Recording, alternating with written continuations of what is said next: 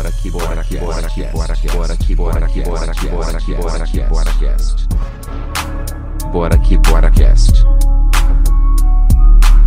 Bora aqui, bora aqui, bora aqui, bora aqui, bora aqui, bora aqui, bora aqui, bora aqui, bora aqui, bora cast. Bora aqui, bora cast. Fala sério, galera, fala. Essa vinheta que a produção criou é sensacional. Eu gostei, você gostou?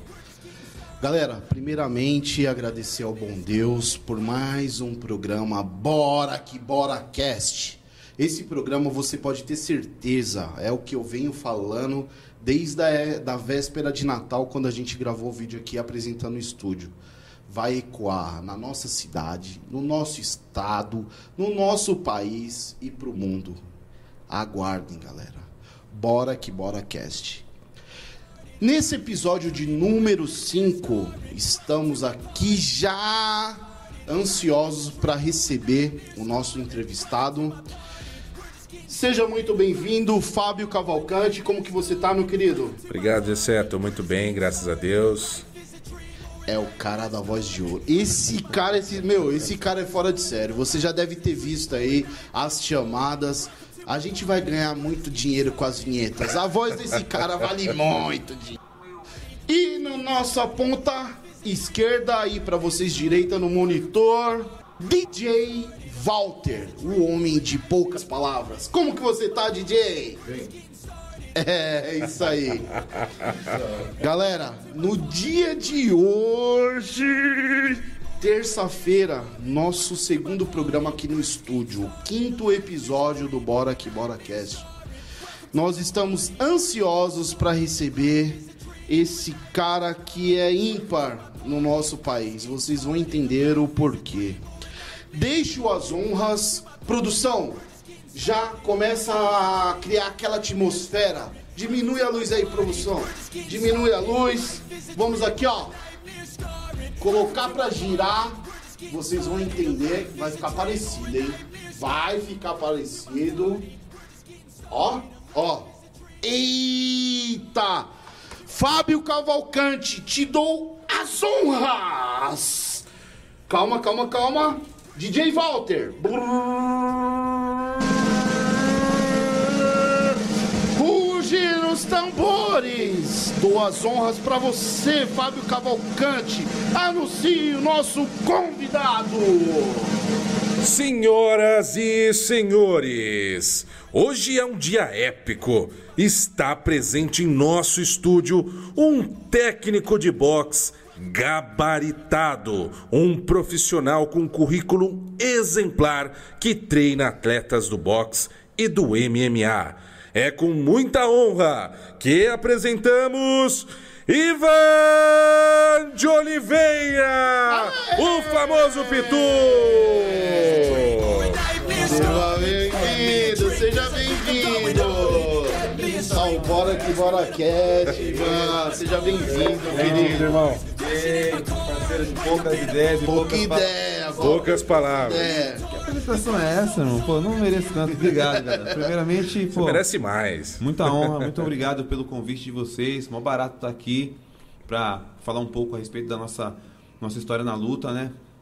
E na vida, né? A vida é uma luta, então, né? Você já falou que é tema livre, então vamos trocar uma ideia aí, vamos, Vamos. vamos, desenrolar. Vamos. É isso aí. Galera, eu conheci o Ivan quando eu participei de um projeto social aqui na cidade de Osasco. Inclusive, é, mandar um abraço aí pro Cris da Box Top. Foi um projeto aí que a gente participou um, um ou dois anos lá atrás. E o, o- quem, me, quem falou do Ivan de Oliveira foi o Cris, que o Ivan de Oliveira veio, visitou. E eu comecei a acompanhar o Ivan nas redes sociais. Até então, na época, ele era um treinador, ele fazia um trabalho semelhante que a gente vai perguntar para ele se ele ainda faz até hoje, o da Box Top, que ele formava atletas do zero. Aí, passar dos anos, eu, como era, é, eu participava de um projeto de artes marciais, eu era fissurado em UFC. Aí, um belo de um dia, eu assistindo uma luta do UFC, eu olho pro cara da equipe, esse cara é, esse cara é conhecido, velho. Fui assimilar. Ó quem tava no UFC, cara! Ivan de Oliveira. Ivan de Oliveira. Cara, a gente tem muita coisa para muita conversa para rolar aqui.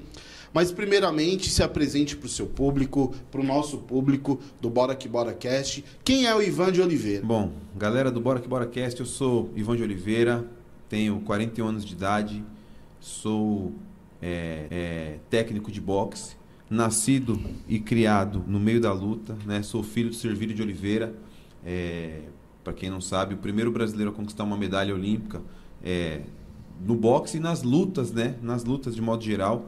O judô conquistou a, a medalha em a primeira medalha da história da modalidade em 72, então um Jogos Olímpicos após o boxe. Né? Meu pai foi um pioneiro nisso aí também, né? não só no boxe, mas nas lutas. E desde que eu me conheço por gente caminhando nos, nos, nos recintos da, né, de boxe, eu sempre via como a galera respeitava e admirava meu pai, achava isso um barato, né? E, e sempre envolvido com o esporte desde a época do Clube Atlético Pirelli, quando eu era uma criança de 6, 7, 8 anos de idade, eu pude ver grandes atletas treinando, lutando, representando aquela equipe.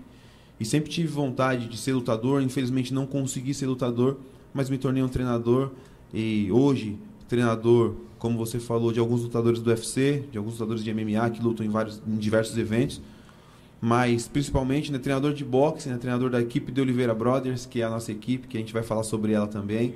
É, treinador dos meus filhos, treinador da minha galera, e formador de atletas, formador de pessoas também. Então, tem bastante coisa pra gente trocar ideia. Esse é o Ivan de Oliveira, uma fraçãozinha, né, um cara que é um cara que é correria, um cara que é simplicidade, é um cara que batalha, trabalha buscando seus ideais, que faz muito para poder ajudar o próximo, sacou? É, a, a realizar, né, velho? Realiza- Realizar os seus sonhos através da modalidade, que é um sonho meu também, né? Eu tenho vários sonhos, né, dentro do boxe e poder compartilhar esses sonhos meus com essa molecada que eu trabalho, que eu, que eu treino, tanto lá na América quanto que moram comigo dentro de casa, não tem preço, é mais barato. E é mais ou menos por aí. Ivan, e nesse quesito, assim, você deve ter começado também. co- Como que você começou? É, tudo bem que já está no sangue, como o seu pai já foi lutador, é, já está no sangue ah, o boxe em si na sua vida. Mas como que você começou a ter os primeiros contatos? Foi com seu pai? Então, é, eu sempre acompanhei o meu pai, né? Quando ele era técnico do eu não, eu não vi o meu pai lutador. Meu pai, quando eu nasci, meu pai já tinha abandonado a carreira como lutador, já era treinador. E era um treinador de uma das melhores equipes do Brasil, né? Da, do Clube Atlético Pirelli. E quando eu acompanhava, o meu irmão era atleta, o Gabriel, né? Que inclusive esse cara é o meu mentor. Muita gente acha que o meu mentor é o meu pai. Meu pai é o primeiro exemplo que a gente tem, mas o cara que me direcionou, o cara que me colocou nessa parada mesmo foi o meu irmão, né? E quando eu acompanhava o clube, o clube né, quando eu ia no clube da Pirelli, eu admirava muito o meu irmão, eu queria ser como ele, entendeu? Então, assim foi a minha assim, a minha entrada na luta, digamos assim, admirando o meu irmão. Lógico que eu admira- admirava muito o meu irmão, mas tinha os caras que o meu irmão admirava naquela época, que era o Lucas França, o Adilson Rosa, Peter Venâncio, é, é, todos os atletas da Pirelli, né? Enfim, é, Antônio Madureira, João Cardoso, era uma gama de lutadores ali que, o- que a Pirelli tinha, e o meu irmão admirava esses caras. Obviamente, eu também olhava para esses caras como ídolos, mas o meu ídolo maior era o meu irmão. E assim se deu o meu início na modalidade, seguindo os passos do meu irmão. Ô, Fábio, te dou as honras. Quais? Cara, é, eu sempre achei assim a luta uma coisa fantástica, né? Eu, inclusive, já dei, já tentei, né? eu já fiz jiu-jitsu uma época, é, iniciei, gostava bastante assim, e também fui capoeirista uma época, também foi, é, eu era mais adolescente na época, né? E eu vi assim que a gente enfrenta muita dificuldade, né? A gente tem é, é muita coisa, muito, muito aprendizado, é muita disciplina, né? É, aí eu queria saber de você assim, hoje, o que você passa para os seus alunos hoje? Como que é? é, vamos lá, Alguém quer treinar com o Ivan de Oliveira, eu quero aprender com o Ivan de Oliveira hoje. Qual que é a, aquilo que você passa para os seus alunos de, de ensinamento? Na verdade, é, eu me caracterizo por ser um treinador. Assim, muita gente me conhece como treinador é, disciplinador, mas eu não sou um cara assim. É, é, o que acontece é que é o seguinte, é que a minha rapaziada, eles moram comigo, entende? Então, eu não sou o treinador dos caras duas horas, da, duas horas no treino da manhã e duas horas no treino da tarde. Eu, se eu não estou como treinador com os caras, eu estou como um cara que vai estar tá dando uma visão sobre uma outra parada. Os caras estão, de repente, falando sobre um, um, assunto, de repente, sobre um Big Brother, ou de repente sobre um, o, o, o Campeonato Brasileiro de Futebol, a visão que ele tem do brinco do cara. Aí, os caras vislumbrado, deslumbrado com as coisas, e você os caras para terra e tal. Essa é a parada que que a gente mais faz, não só eu, como minha esposa Fabiana também. O nosso trabalho com essa rapaziada não é apenas treinar o boxe, mas é direcionar. Eu sou um treinador direcionador. Por isso que eu faço questão de trazer os moleques para morar comigo na minha casa, né?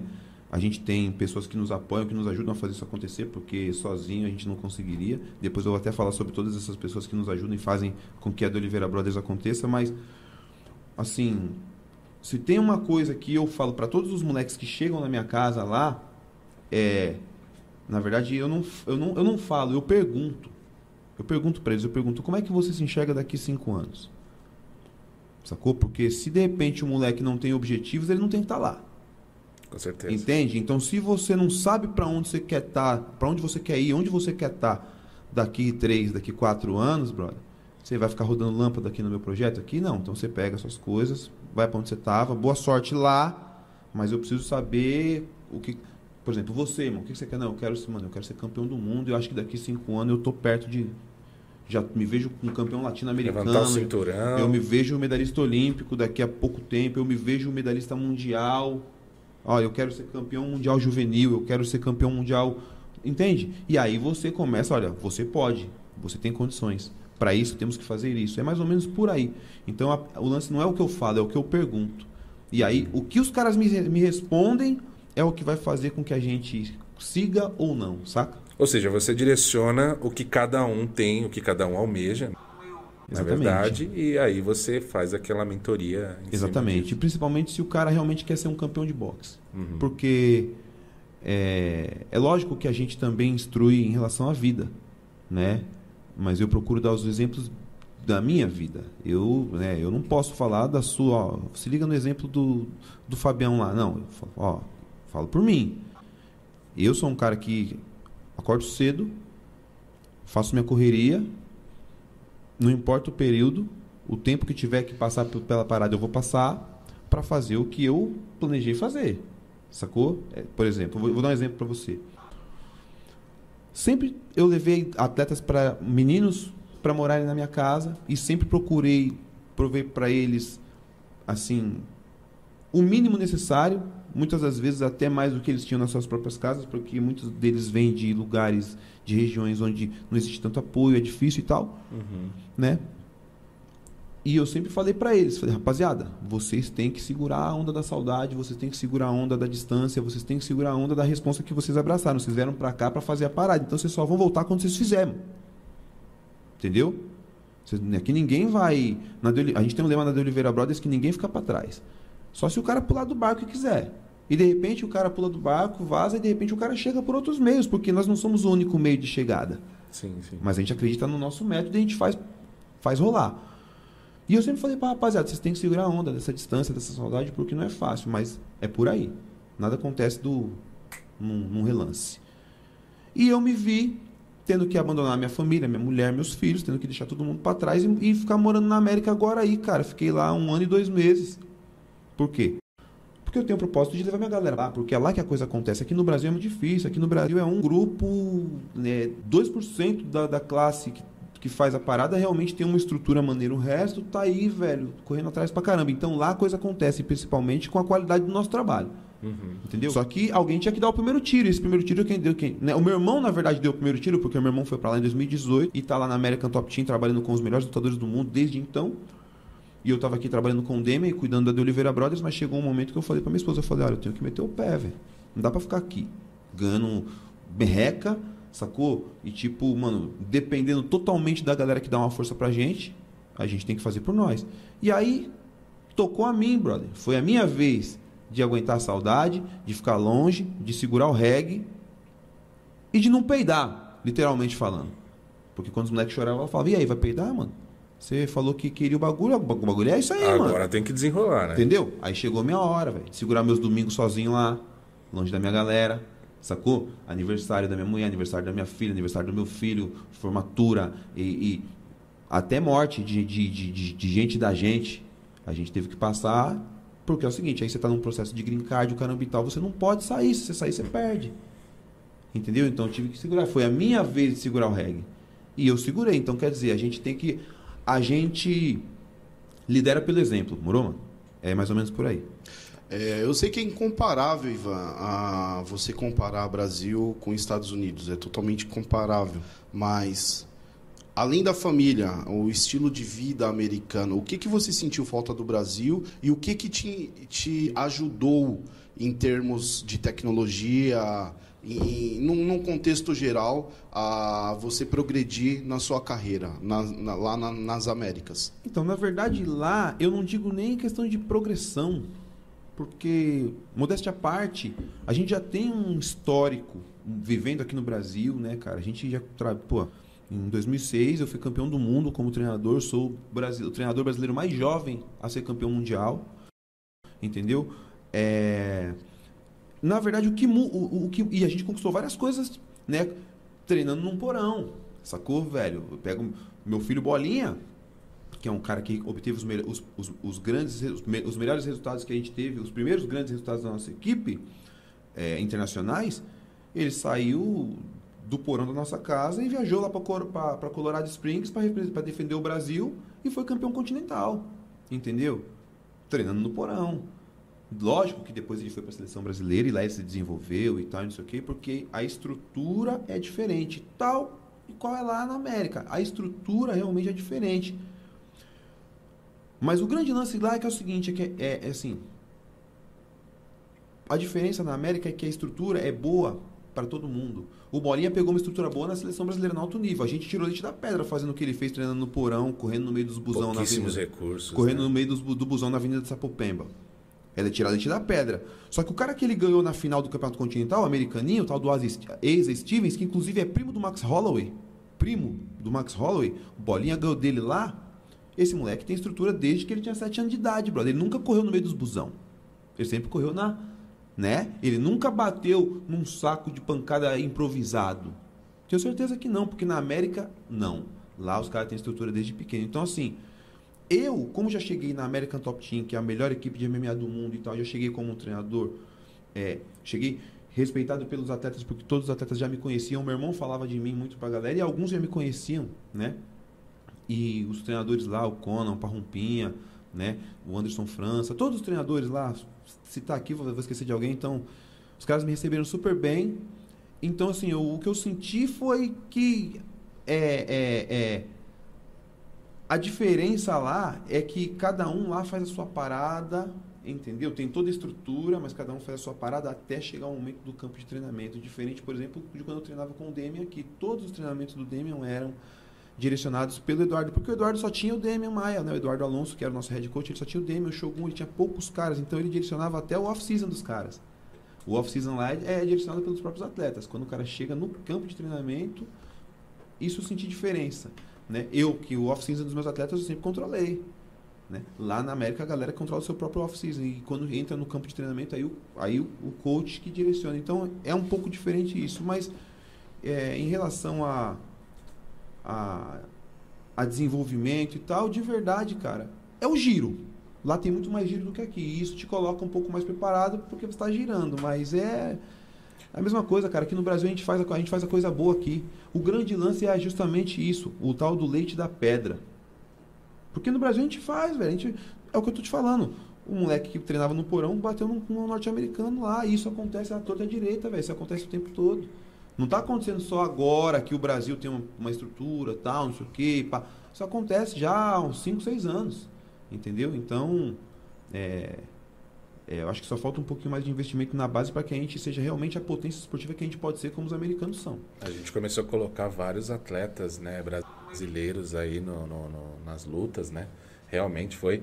Inclusive, até, até penso, por exemplo, você imagina o Gessé 15 anos mais novo, uns quilinhos a menos, aí vai entrar lá com você. Quanto tempo em média demoraria? O cara que nunca deu um jab na vida Quanto tempo demora para pegar uma base assim para treinar legal, para poder Isso fazer? depende muito de cada praticante. Tem caras que se desenvolvem muito rapidamente, alguns outros demoram um pouco mais para desenvolver. Uhum. É, mas algo que eu acho é, é, fundamental é que o treinador não coloque o atleta para competir se ele não domina os, se ele não domina os quatro elementos da técnica, domina realmente postura de combate, deslocamento, golpes e defesas, esse cara não pode estar tá fazendo nenhum treinamento de contato. Entende? E eu já, eu já vi, cansei de ver, por exemplo, treinadores, lutadores subindo no ringue que não sabem se deslocar, que não sabem se defender. Os caras são brabo. E vão lá e lutam, porque são brabo. Mas não dominam os elementos técnicos. Então o erro é do atleta, que está lá em cima? O erro é do treinador, que colocou o cara lá sacou? Sem passar para o cara os quatro elementos básicos da técnica do boxe. Então, assim, isso, como eu te disse, varia muito. É, o, o meu filho Bolinha, meu filho João Vitor, por exemplo, eles cresceram no meio desse negócio, mas só que é o seguinte, cara. Eles treinaram com os, o João Vitor com oito o Bolinha com seis, depois pararam de treinar, perderam gosto, foram fazer outras modalidades, fizeram capoeira, fizeram basquete, fizeram um monte de coisa Voltaram a treinar depois o João Vitor com 13 bolinha com 11 e aí um ano de treinamento eles já estavam competindo. E vencendo, né, com recursos e tal. Então assim, já outros atletas demoram é, mais, né? demoram mais, entende? Então é muito é muito particular isso, é muito particular, depende muito da, da absorção de cada atleta.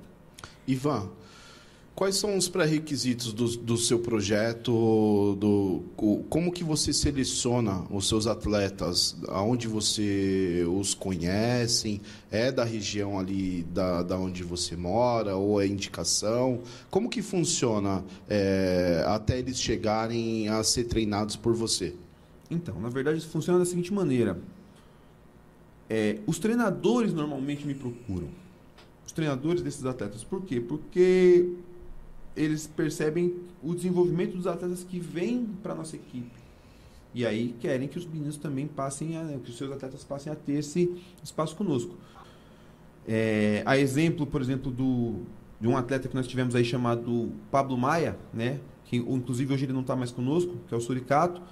Tem um amigo meu chamado Maile do Vale. Ele foi atleta da nossa equipe do AD São Caetano em 1997 e desde então a gente nunca mais teve contato e tal. E um dia ele me procurou para falar que ele tinha um menino, que ele gostaria que esse garoto não parasse de lutar boxe. Inclusive é uma, uma um caso até assim, é, uma situação de vida complicada. O garoto eles sofreram um acidente. Né, de carro, o Mai estava levando né, os garotos para fazer sparring e tal, e voltando desse sparring de Salvador para o interior, ele sofreu um acidente, o carro capotou e tal, o Pablo estava dentro do carro, o irmão do Pablo também estava dentro do carro, o irmãozinho dele falece, veio a falecer, é, e, e, um outro garoto também faleceu nesse acidente. E esse meu amigo, o Miley, depois de muito, passou muito tempo no hospital e tal, e não sei o quê, depois de muito tempo, ele voltou às atividades com os garotos, e esse menino, o Pablo, não parou de treinar. E aí ele me ligou e falou, olha, eu tenho um menino, cara, passou por várias dificuldades, assim, assim e tal, e ele, pô, eu precisava arrumar um lugar para esse garoto porque aqui ele vai parar. Eu falei, velho, o moleque passou por tudo isso, porque ele me contou a história, o irmão dele morreu e tal, não sei o que. Eu falei, pô, o moleque passou por isso tudo e não parou, velho. Não, não parou. Eu falei, então é o seguinte, manda o moleque para mim. Eu não vi foto dele, eu não vi vídeo dele, eu não vi nada dele. Eu só fiquei sabendo da história dele, mano. Entendeu? Eu não sabia se o moleque era branco, preto, alto, baixo, destro, canhoto, eu não sabia de nada. Eu sabia dessa história, sacou? E aí o moleque veio. E o moleque era bom de boxe, entendeu, velho? O moleque bom de boxe, a gente ele se desenvolveu muito com a nossa equipe lá e tal. E conseguiu fazer parte da seleção, viajou, foi vice-campeão pan-americano júnior. Foi um moleque que teve uma ótima história, mas infelizmente hoje ele não faz mais parte do projeto. Mas só para ilustrar como que a coisa acontece. Né? Esse é um caso, nós temos outros vários casos. Nós temos casos de treinadores que já mandaram os atletas pra gente e depois não quiseram que eles ficassem mais lá, entende? E aí o garoto quis voltar, é o caso do Manchinha, que inclusive tá. E eu, eu, sou muito amigo do treinador, o, rei, o, o Reizinho, né? Lá de Lauro de Freitas. Ele mandou o garoto para mim em 2015 para treinar com a gente. O garoto gostou muito de ficar com a gente e tal. E em 2015 o garoto foi para lá, lutou o Campeonato Brasileiro, ficou vice-campeão e queria voltar em 2016 e o treinador não queria deixar. E aí foi um problema, rapaz. Aí começaram a me chamar de aliciador de, de atleta. Esse cara alicia os atletas, usou. Só que o garoto queria vir, o garoto queria ficar lá com a gente. Inclusive está comigo até hoje. Né? Hoje ele é um profissional, manchinha. Né? Tem um cartel de 10 vitórias, uma derrota. Ele foi campeão brasileiro do, dos pesos galos, né? profissional. Perdeu o título, né? Ele teve uma derrota por nocaute, ele recebeu um duro golpe, foi surpreendido, né? Uma luta, uma luta que era para ele vencer, mas o golpe tem dessas coisas. E ele foi surpreendido por um duro golpe, perdeu por nocaute o título brasileiro, já voltou, já fez uma luta, a gente desafiou esse campeão, mas o campeão preferiu entregar o título do que lutar com manchinha para, enfim, eu não sei se ele está com problema de peso, eu não sei o que está acontecendo com ele mas ele preferiu entregar o título a defender contra o Manchinha. Então o título acabou ficando vago. Já temos plano para o Manchinha lutar novamente por esse título, recuperar o título e continuar galgando os degraus necessários para poder chegar a ser campeão do mundo, que a gente acredita muito nesse garoto. Então é mais ou menos assim que as coisas se dão lá na nossa equipe. É dessa forma. Treinadores entram em contato. Quando os meninos entram em contato comigo, eu peço para os treinadores me procurarem ou manda o treinador me ligar, manda seu pai e sua mãe me ligar, manda os, do pai, a mãe e o treinador me ligar, porque às vezes os moleques querem, mas a gente não pode estar recebendo todo mundo, entendeu? E aí, uma vez que os garotos chegam lá, escola, todo mundo tem que estar estudando. Qual que é a média de idade desse. Cara, nós já recebemos garotos lá de 13 anos de idade. O menino lá, o Israel, né? O Ozuna, lá do, do, de Osório, do Rio Grande. Ele veio com 13 anos de idade, mas esse não ficou muito tempo lá porque não deu liga. Popozinho também, né? Chegou com 13 anos lá, né? Tem um menino que é o Juan Pablo, hoje ele é atleta do Corinthians e faz parte da seleção brasileira. Chegou na nossa equipe lá é, com 13 anos de idade. Foi campeão brasileiro junto com Bolinha em 2017, né? Representando a nossa equipe. Depois ele saiu do time, continuou fazendo as correrias dele e hoje está na seleção brasileira. Como eu disse, a de Oliveira Brothers não é o único meio de chegada. É né? Top. A galera que, não, que não, não ficou com a gente aí, a galera que continuou, tem muita gente boa aí que está conquistando seu espaço também. Ivan, e como que você ficou, como que mudou a sua vida é, depois que você surpreendeu o mundo com seu primeiro atleta que foi lá, como você falou, saiu do porão, foi lá, ganhou título, foi um baque no meio do esporte, né, do boxe, no meio, assim. Aí, oh, quem é esse cara, tal? Aí começaram a procurar saber quem era o Ivan de Oliveira. Então, na verdade é o seguinte, é, a cronologia não é essa. O que acontece? O grande lance é que quando a gente, o grande resultado que a gente, o primeiro grande resultado conquistado por mim como treinador foi o título mundial do Sertão. Isso foi em 2006, né? Mas eu comecei a ficar famoso, eu fiquei, comecei a ficar conhecido depois que eu gravei o TUF em 2015, né? Porque quando você vai pra Globo a coisa muda de figura, brother. Sua cara tá na Globo, mano. Aí todo mundo, oh, o barbudo do TUF, é o barbudo do TUF. Então, muita gente que era do boxe passou a me conhecer por causa do MMA. Sacou? A galera do boxe mesmo me conhecia. Quando Bolinha conquistou esse, esse né, que saiu do porão e foi lá ganhar medalha continental, a galera já conhecia o nosso trabalho. Na verdade, a gente já estava, eu já estava trabalhando com o Demian Maia, já tinha trabalhado com o Daniel Sarafian, né? Já tinha trabalhado com o Maurício Shogun. É, inclusive, quando eu comecei a pegar firme com os meus garotos, com os meus filhos, tanto com o João quanto com o Luiz e o Bolinha, nos treinamentos, eu já estava treinando essa rapaziada do MMA. Porque em 2010, depois de ter sido campeão mundial com o Sertão em 2006, nós ficamos na, com a prefeitura de São Caetano do Sul nos ajudando, subsidiando o nosso projeto lá, né, que era que era capitaneado pelo meu pai, inclusive meu pai que era o coordenador da nossa modalidade lá, eu era o treinador, nós tínhamos os nossos atletas. A prefeitura cortou em 2010 o nosso apoio na verba lá. Então de 2010 a 2012 eu fiquei desempregado, brother. Eu fiquei sem trampar. E aí, como eu também me virava tocando, tocava um contrabaixo e tal, eu arrumei uns grupos, aí fui fazer meu, fui fazer um dinheirinho na noite aí, cuidar da minha família com grana da música. Até que eu conheci o Daniel Sarafian através do meu irmão Gabriel. Ele falou para mim o seguinte, ele falou: "Pitu, olha que história louca. Meu irmão, sempre meu irmão, sempre meu irmão, tá vendo? Mais uma vez, o Gabriel, sempre ele, mano, tipo, me colocando nas paradas. Ele chegou e falou: Pitu, é o seguinte, eu tô treinando um moleque aí, moleque bom de porrada, de MMA, o Daniel Sarafian. Só que eu recebi um convite do Vitor Belfort pra passar uns dias com ele lá em Las Vegas, mano. Quando o Vitor Belfort ia lutar com o finado Anthony Johnson. Lembra que o Vitor Belfort lutou com ele aqui no Rio de Janeiro, aqui? O Vitor convidou o meu irmão pra treinar com ele lá em Vegas, lá. E era pra ele passar 15 dias e ficou 45 dias lá treinando com o Vitor lá. Ele falou, ó, eu não posso deixar esse moleque sozinho. Dá uma assistência pro Daniel aí e tal. E foi aí que eu entrei no, no lance do MMA. Né? Então eu fiquei afastado da luta de 2010 até 2012, quando São Caetano cortou a- o apoio da verba. Meu irmão me colocou no esquema do MMA com o Daniel Sarafian em 2012. E a partir daí eu comecei a pegar forte nos treinamentos com os meus filhos. Eu tive mo- motivação. Eu voltei pra luta e falei, vamos lá com o pai. Vamos lá com o pai treinar o Daniel? Vamos lá com o pai, vamos lá com o pai, vamos lá com o pai. Ó, bate um saquinho aí, vó, o pai vai fazer manopla ali, quando acabar o pai faz com você um pouquinho. E aí, pá, vamos com o pai, vamos com o pai, vamos com o pai, e aí, sabe? Então, Tem foi- incentivo melhor, cara? Não tem É. incentivo melhor. E a coisa aconteceu bem de forma natural mesmo, né? Tanto pros meus filhos, como a minha entrada no MMA também. Tá show de bola. Top. Como eu te falei, tem alguns lances aqui que eu acho interessante você dar uma olhada para você poder para fazer o seu parecer técnico de alguns lances que a gente separou aqui. Como a gente está com um probleminha ali no take, a gente vai mostrar para você por aqui Boa. para poder ganhar tempo. Depois a gente joga na, na edição. Dá uma olhadinha nesse vídeo aqui. Aperta o play. Fala Gessé Brito, fala galera ligada aí no Bora Que Bora Cast. Aqui é o professor Gabriel de Oliveira, treinador de boxe da América Top Team. Falando, passando aqui para deixar uma mensagem aí pro meu irmão aí, o que que eu vou falar desse cara. Eu tenho coisa boa para falar dele, Pitu. É um cara sensacional, é um ser humano ímpar, é um cara que faz um trabalho fantástico no meio, no meio do boxe, é um, é um cara que faz sozinho ou com apoio de pouca gente aquilo que muita prefeitura não faz.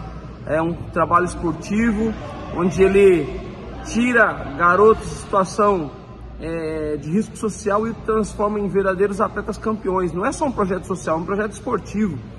E desse projeto já saiu duas medalhas de bronze em jogos é, em campeonatos mundiais juvenis, uma medalha de bronze em campeonato mundial juvenil, é, várias conquistas internacionais, várias conquistas nacionais e eu tenho certeza que muita coisa boa ainda há de vir. Como a gente fala, the best is yet to come. Nós estamos aqui na América fazendo aqui o nosso trabalho. O Pitu também já está inserido aqui na América Top Team, fazendo um trabalho fantástico com os meninos do MMA aqui. E eu tenho certeza que logo, logo muita coisa boa vai pintar pra gente aqui. Pitu, para quem não sabe, para quem não lembra, é o mais jovem treinador do Brasil e quiçá do mundo a se tornar campeão mundial como treinador. É, quando em 2006, em janeiro de 2006, 20 de janeiro de 2006, ele dirigiu o nosso Valdemir Pereira, o Sertão, é, na disputa do título mundial. Né, e ganhando aos pontos lá em Connecticut é, do, do tailandês Frafakov Hakidin.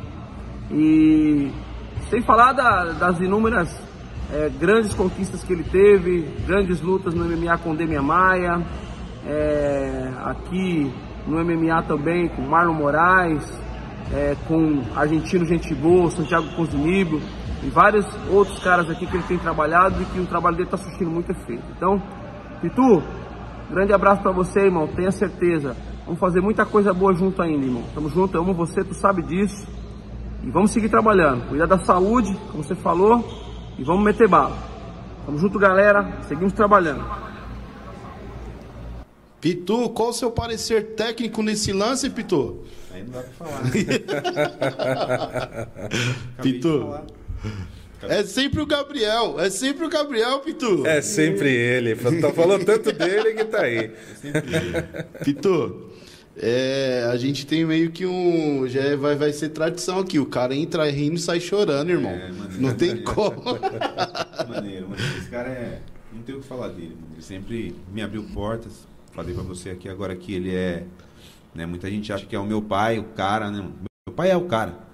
Mas esse cara aí é. É mais. E esse lance aqui, mim. esse lance aqui, Pitu, ó. Fala galera, meu nome é João Vitor de Oliveira, sou o filho mais velho do Ivan de Oliveira aí, é, sou treinador de boxe atual, treinador principal aí da equipe de Oliveira Bros, graças a, a ele, tudo que ele me ensinou, tudo que ele me mostrou, me guiou aí nesse caminho, treinador, né?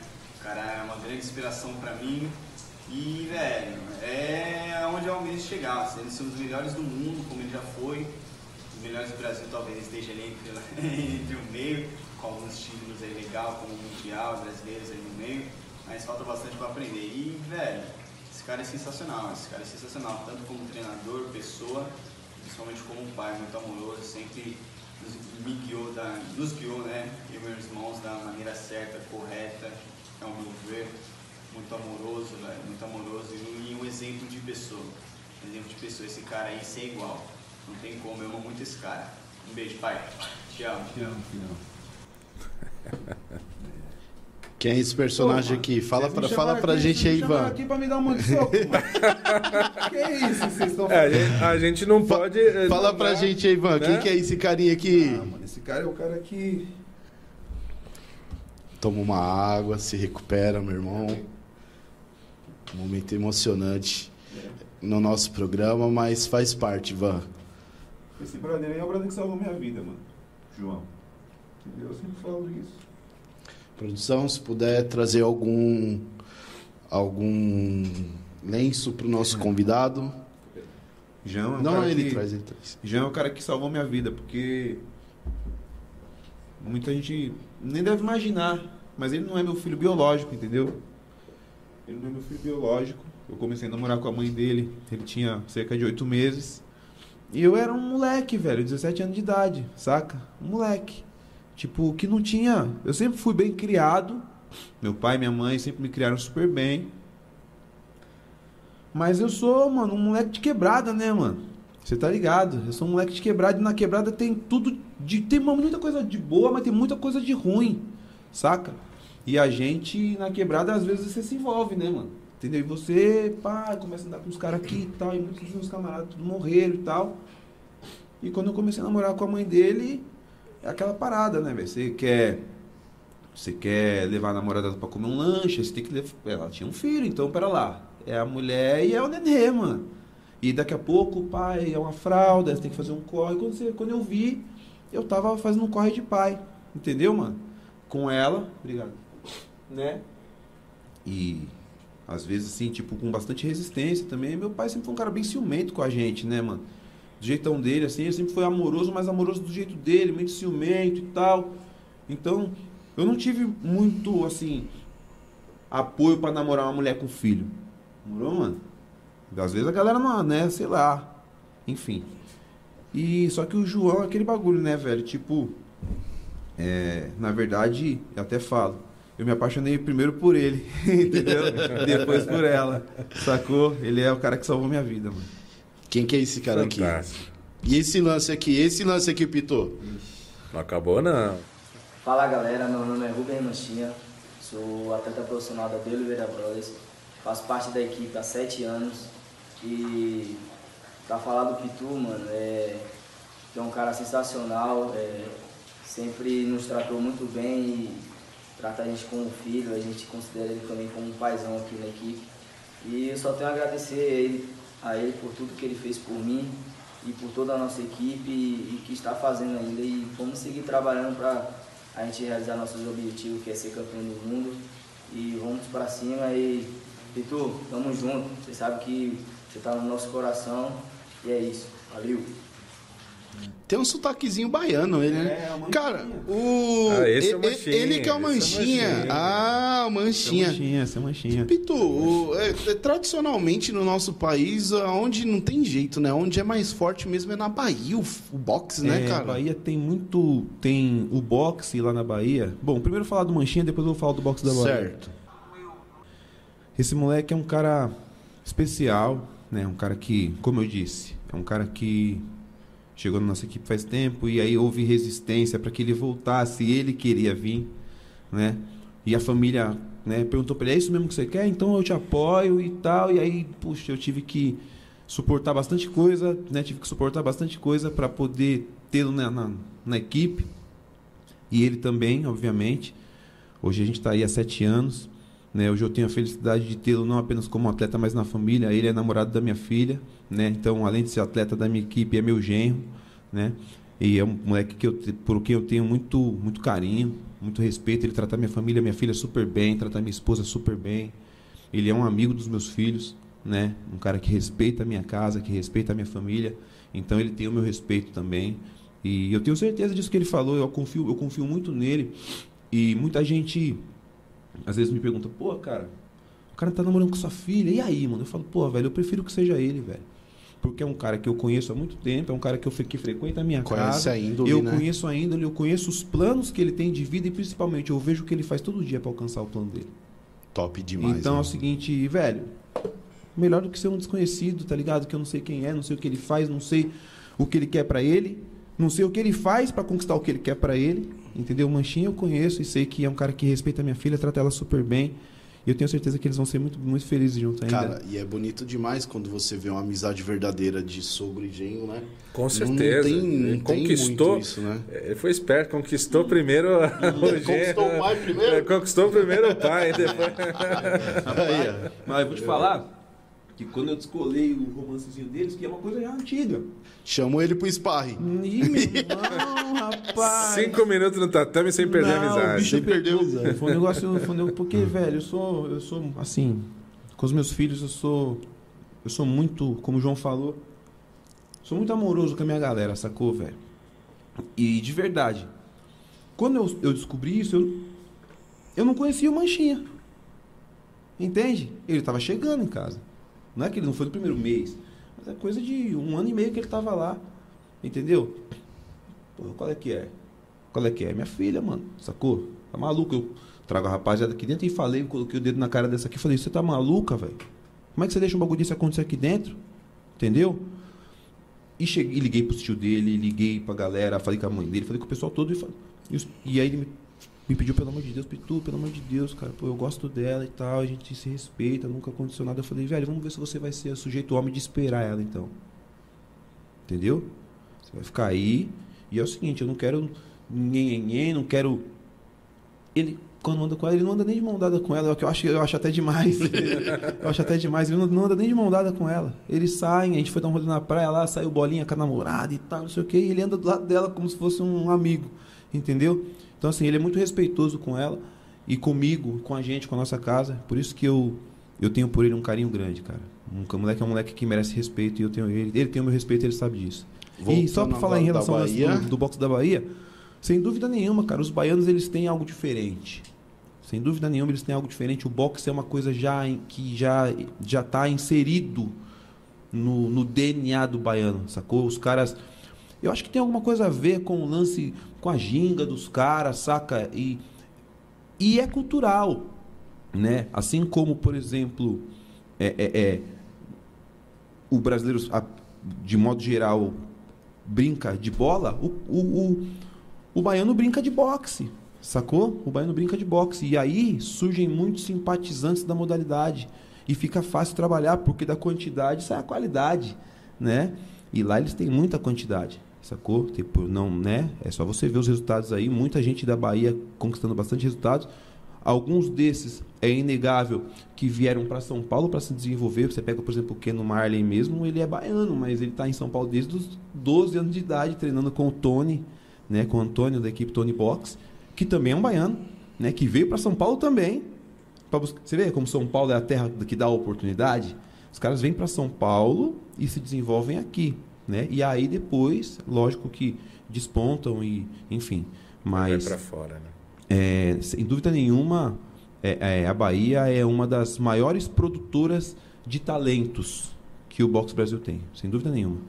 O boxe lá e a capoeira também, é muito forte lá, né? Capoeira é. É, eu não conheço assim tanto sobre a capoeira, mas a gente, né, sabe que tem muitos mestres baianos e tal. É, eu fiz um tempinho de capoeira, tem tempo já, eu fiz uns dois, três anos.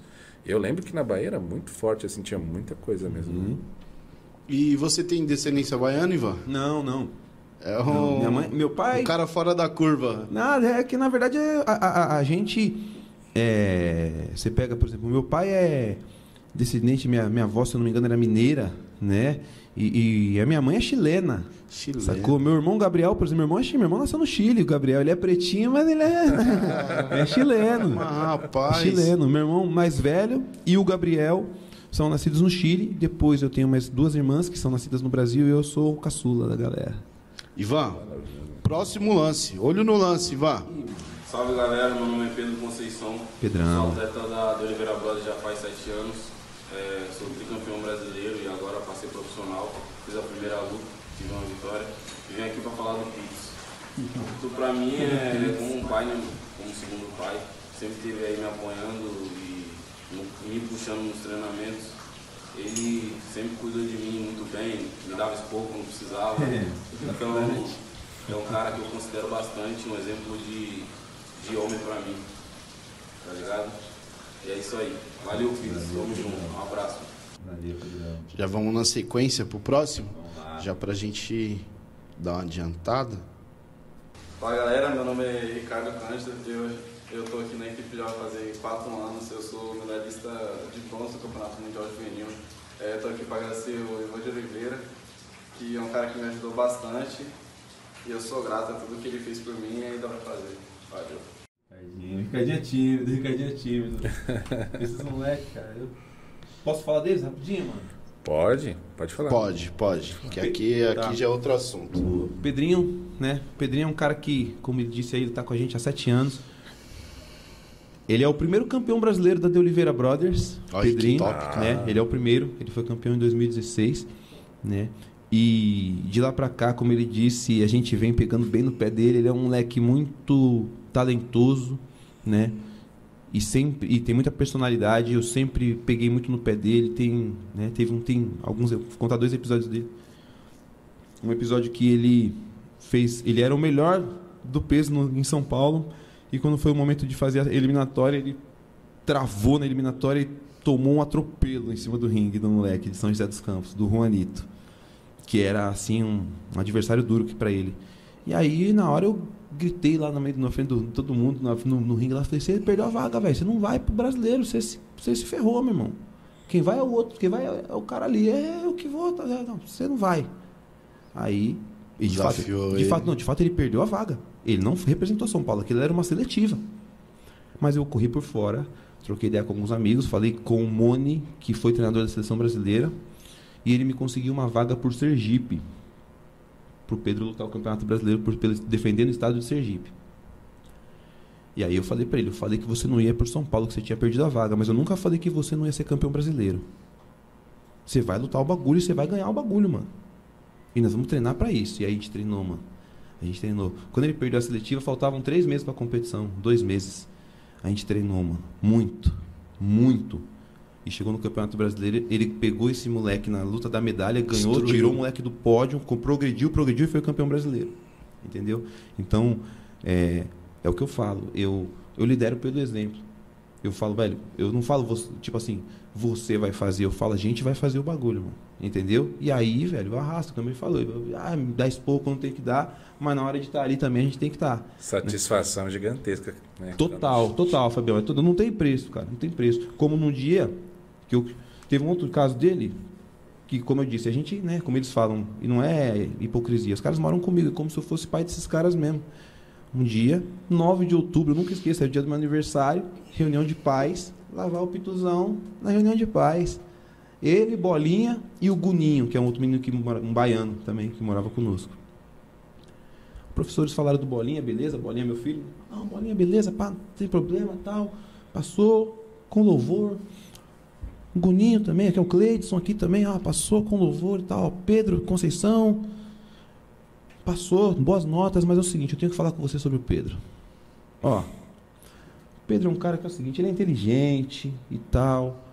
Ele faz as coisas, mas ele é meio assim, meio complicado, porque quando ele termina a lição, ele fica conversando, tira a atenção dos outros. Aí quando você vai chamar a atenção dele, ele joga o caderno assim e fala, professora, mas eu já fiz a minha lição. Entendeu? Meio arrogante, né, mano? Não pode ser assim, mano. Não pode ser assim. A gente pega no pé dos caras. Meu irmão, não é porque você fez a sua que você vai tripudiar ou que você vai atrapalhar o outro, irmão. Disciplina, né? Disciplina, disciplina, mano. É, um, é o princípio básico de qualquer parada que você for fazer, disciplina, irmão. Se você não tem, você não tem, né? E aí eu cheguei e falei, professora, não vai acontecer de novo não. Ele passou? Passou, passou, pai. Não vai acontecer de novo não, professor. Cheguei em casa, mano. Obrigado, Pedrão. Ó, todo mundo passou de ano, todo mundo, valeu, valeu. Mas eu queria agradecer, fazer um agradecimento especial a você, Pedro. Muito obrigado pelo presente de aniversário que você me deu agora. Entendeu? Acabei de tomar um esporro lá por sua causa lá, mano. Entendeu? A professora falando merda na minha, na minha orelha. Porque você tá sendo arrogante, irmão. Pior do que não fazer a lição é você fazer e ser arrogante depois com quem tem dificuldade ou está atrasado. Se você termina e está ajudando o brother lá, você está ajudando a professora. Se você termina e está. Você está atrasando o rolê, mano. E não é, dessa, não, é, não é desse jeito que a gente vai fazer nossas paradas acontecer, atrasando o rolê do, do parceiro do lado, irmão. Você não pode adiantar o cara, você não vai atrasar o cara, mano. Fica na sua. E eu não quero mais tomar comida de rabo por causa de você. E nunca mais aconteceu. Sacou, mano? Por quê? Porque esses caras, eles têm mais medo. Até porque eu não bato em ninguém. Até porque se eu for bater, é capaz de eu apanhar. Os caras têm mais medo de me decepcionar, de ouvir umas ideias dessas, do que de um tapa na orelha, mano. Até porque eles tomam soco na cara, vai ter que me tapa na orelha, né, mano? Dói muito mais. Entendeu? É, os caras têm medo de ouvir umas palavras dessas aqui. Pô, você me dece... Aí, irmão, você me decepcionou, moro, mano? Você me decepcionou, mano.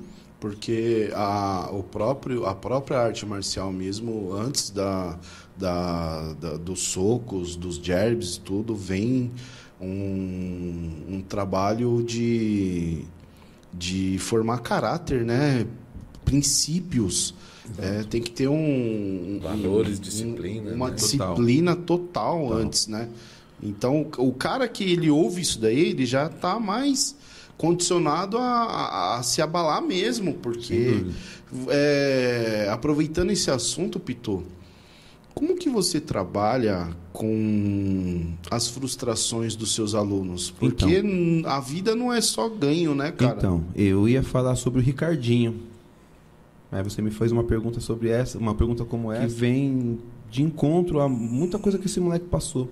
Quando eu falei para você sobre as coisas que eu passei estando longe, e eu falei sobre a morte de pessoas queridas, aconteceu com esse garoto, cara, de perder o pai, né, por Covid, infelizmente, né, o Covid que devastou aí, acabou com, sabe, muita gente, com muitas famílias, né, mano, a gente não saiu ileso, graças a Deus não aconteceu comigo, com a minha esposa, mas aconteceu bem perto da gente, com, esse, com o pai desse menino, e não tem frustração maior, né, velho? Não tem perda maior do que você perder um ente querido, ainda mais dessa proximidade, assim, sabe, velho? O pai dele era um incentivador muito forte dele. A cama que os moleques dormem lá no nosso alojamento foi feita pelas mãos do pai dele, mano. Tá ligado? Ricardo Cândido, que Deus o tenha. O cara era um cara muito sangue bom. E o Ricardinho é um moleque que a gente teve que, que abraçar ele forte mesmo. E foi difícil, porque eu não tava aqui, velho. Minha esposa que segurou o reggae junto com a equipe toda, com o João, né, meu filhão, com o Ronald, que é um grande, o Ronald é um grande amigo do Ricardinho também, que faz parte do nosso grupo. E todo o grupo, né, cara? Deu uma força para ele, a Amanda, a mãe dele também, que é uma pessoa sensacional, a família dele. Foi difícil perder o Ricardo, que é um cara muito assim, que era um cara muito incentivador dele. E ele se frustrou demais, cara. E a gente teve que lidar com isso. E foi realmente colocando na cabeça dele que ele não podia desistir daquilo que ele havia prometido pro pai dele. Que ele havia prometido que ele ia fazer. E falei, você vai fazer, mano. Você prometeu, o cara tá te olhando. O cara não tá aqui, mas tá te olhando, mano. E nós vamos te ajudar, mano. E você vai fazer. E depois que o pai dele faleceu, mano, começou a acontecer uma par de parada assim, triste na vida dele. Pô, o cachorro dele morreu, a casa dele pegou fogo. Sacou? Uma par de coisa aconteceu com esse moleque aí, sorridente e tímido que você viu no vídeo aí, mano. Não é que tinha um cabelo bonito, grandão até aqui. O pai dele morreu, ele sepou o cabelo. É, mano. Meu pai que gostava do meu cabelo, agora já era. Muito doido, mano, lidar com essas paradas, sacou? E lá em casa, lá, a Fabiana segurando o reggae com a galera toda lá e tal. E o Ricardinho, depois disso, mano, esse moleque começou, meu irmão. Parece que o pai dele tá, entrava nele na hora de lutar, sacou? E ele começou, mano, a ganhar os bagulho. Ele falou que ele é bronze do mundo, mas ele não é só bronze do mundo, mano. Ele é vice-campeão continental, ele é bicampeão brasileiro, ele é vice-campeão continental juvenil, dos Jogos Pan-Americanos Juvenil, campeão sul-americano e bronze mundial. Entendeu? É um moleque que conquistou vários resultados aí e eu tenho certeza absoluta que ainda vai conquistar bastante coisa para honrar tudo aquilo que o pai dele toda a família dele faz por ele. Então, é mais ou menos assim que a gente lida com as frustrações, velho. Às vezes você perde e perder uma luta é fácil, no outro dia você vai lá e luta de novo. Agora, quando você perde um ente querido desse, um cara que era a razão para você fazer o que você faz, irmão, e você tem que continuar fazendo, é desse jeito que a gente faz. É pegando, é pegando na mão do moleque, abraçando ele e falar, mano, eu vou com você, mano. Você não tá sozinho não, tá ligado? Como eu falei na de Oliveira Brothers, ninguém fica para trás. Tem gente que infelizmente ficou pelo caminho, né? A gente tira o exemplo do, do imperador aí, o Adriano, perdeu o pai dele e desestruturou a, a carreira do cara toda. É. Ele não foi mais a mesma pessoa. Ele, nunca, depois ele que- já declarou isso, nunca mais conseguiu ser o mesmo. Esses dias eu tava falando com a minha esposa, velho. A gente tem que falar sobre a morte, sacou, velho? É um bagulho muito doido, chato e tal, mas é a única certeza que, que o ser humano tem é que uma hora a ela vai chegar, tem. moro, mano? E eu tô ligado que o meu filho Bolinha, por exemplo, meu filho João também, mas o Bolinha, né, mano? A gente troca ideia toda vez que ele vai lutar e tal, ele me liga, não importa onde ele tá, não importa o fuso, não importa nada. A gente tá sempre ligado. E eu falei pra ele, mano, você vê o bagulho do Khabib? O Khabib, o pai dele morreu, mano. O Nurmagomedov, o pai dele morreu, ele parou, irmão. Ele parou. Os caras os caras não conseguem às vezes, saca? E eu falei, eu já falei pra ele, falei, filho, mano, se acontecer alguma coisa com o pai, irmão, tem que seguir a vida, irmão. Principalmente quando o pai é uma presença forte, às vezes, na vida. né? Tem que seguir a vida, irmão. Você tem que seguir a vida porque é o seguinte, mano. Eu acredito, tá ligado? Que isso aqui é uma parada, mas o, o espírito, a alma, mano, é uma parada que tá- vai estar sempre conectado, sacou, velho? E mesmo que a gente não esteja ali em carne ali, a gente vai estar sempre em alma e espírito, mano. Sacou? Dando força e tal, se você acreditar. Então, se acontecer com o pai, meu irmão, foca e vai, irmão. Não tem esse bagulho de parar, não consigo mais. Vai pra cima, mano. Vai pra cima que a gente vai estar te dando a mesma força, mano. Você só não vai estar ouvindo a voz, mas você vai estar sentindo energia. É lindo a gente ver isso, cara, porque é, é a estrutura que você é, é ali desde o alicerce até o telhado, você cuidando do, do- dos seus filhos, dos seus atletas, para eles terem uma estrutura forte, uma base forte, né, cara? Que realmente a base é a família. Se você não for fazer alguma coisa e não tiver um apoio de alguém, é complicado. Fazer Aí- sozinho é difícil, Difícil. né? Eu, Conhece eu- essa galera aqui, Ivan? Vamos ver. Outro lance. Esse bolo lembra alguma coisa? Lembra alguma coisa? Não. Lembra alguma coisa? O quê? O aniversário do Tibitu. E aí eu acordava você e falava, vamos, Pi, vamos cantar parabéns, é o aniversário. Sacanagem. Aí você ia lá na geladeira, abria, Tinha a, a geladeira não tinha nada. Tinha nada pra mim. Aí você ficava chorando, aí Aí que acontecia. a minha mãe pegava Uhum. e queria bater na gente. É, minha mãe me defendia. Histórias à parte, Pi. Quero que saiba que você é uma pessoa muito especial pra gente. Desejo saúde e sucesso sempre. Que você alcance tudo que você deseja. Tchau, tu. Um abraço. Tudo de bom aí pra você. Tchau, tio. Beijo. Te amo. Também te Não é seu aniversário, mas parabéns pra você. Uhul! Beijo. Beijo. Galera especial, minha irmã Luciana, meu cunhado Ricardo e o gordinho Chiquinho, meu sobrinho. A galera sensacional, mano. Sem palavras. Minha irmã é uma pessoa muito presente na minha vida. Né? A Luciana, sempre que eu, né, quando eu comecei a namorar com a Fabiana, ela sempre. Era ela que ia me buscar quando dava 11h40, meia-noite, era um horário que eu já era pra estar em casa, e minha mãe começava a ficar nervosa, era ela que entrava no carro com o meu cunhado, com o Ricardo, me procurando pela quebrada ali, pelo Jardim Rodolfo Pirani, em São Mateus ali. Esse Rodolfo lance aqui, Ivan, vou te dar até com o celular aqui, ó, virado.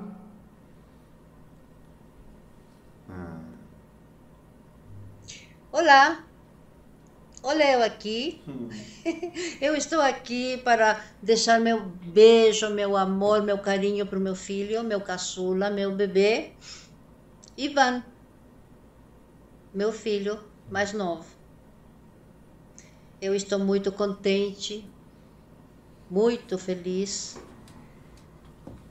por você, pela sua família e sempre, sempre na torcida. Você sabe disso. Faça acontecer.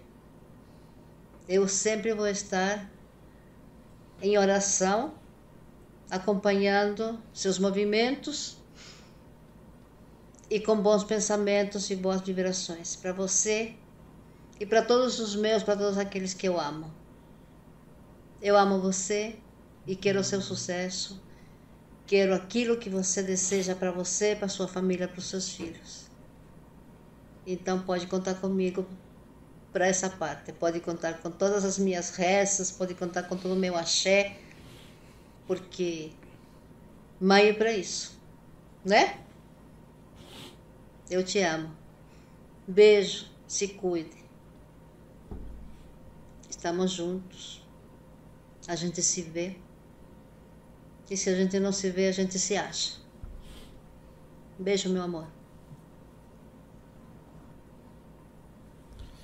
É, irmão, é pesado, cara. É Porra. pesado, Ivan. Porra. Couro, hein? Couro. É, doido, doido, doido. Pesado, não tem, cara. Não tem, não tem o que falar. Dona Vitória não. Dona Vitória é. Sem palavras. Só dizer que eu amo muito mesmo e que. E que eu vou fazer acontecer, com certeza. Cara, eu te sou muito grato por essa oportunidade de você estar vindo aqui hoje, velho. Assim que eu conseguir o seu sim, eu já tentei de todas as formas, fui no seu Facebook, vasculhei seus parentes. Meu, pelo amor de Deus, Obrigado, cara. mano. Vamos, vamos, vamos que vamos. Obrigado, irmão. E graças a Deus todo mundo foi bem solícito, cara. Bem Obrigado. solícito mesmo. Conseguimos fazer umas boas homenagens. Aí. em mandar. Mas você chora, eu Meu. choro junto. que eu Ah, não posso... É, É, meu barbudão chorando. Cara, barbudão, pá, cheio de, né? Não, mano, o bagulho é. Eu sou. É, eu sou, velho. Eu sou isso aí, sacou? Eu sou um cara que. Às vezes. Às vezes não, na maioria, das, na maioria das vezes já me lasquei muito por ser dito que eu sou, por mostrar, né, mano? Às vezes o cara. Às vezes o cara tem que esconder um pouco, né, do sentimento, que às vezes você mostra, você. Mas o lance não é nem que é, fra- não é fraqueza, né, mano? É que. É que a gente é isso aí, né, velho? Uma hora a gente já não vai mais estar. E o que importa pra gente de verdade, o que tem que importar mesmo são essas pessoas aí, né, velho? As pessoas que. Difícil. né, Nossa eu, cara, família, né? Eu já parei, amigos. eu na verdade, eu nunca fui desses, mas eu comecei a me esforçar um pouco mais pra. pra não fazer coisas que eu não gosto pra agradar pessoas que não interessam, moro, mano? Sacou? Tipo, se o cara não interessa, por que, que eu vou fazer um esforço pra agradar esse mano? aí? Agora essa galera aí não, essa galera é uma galera que eu me esforço pra agradar, porque é o pessoal que realmente vale a pena. É, a gente tentou reunir os melhores lutadores do universo, cara. Valeu Pode mostrar demais. aqui. Olha esse outro lance aqui. Tô.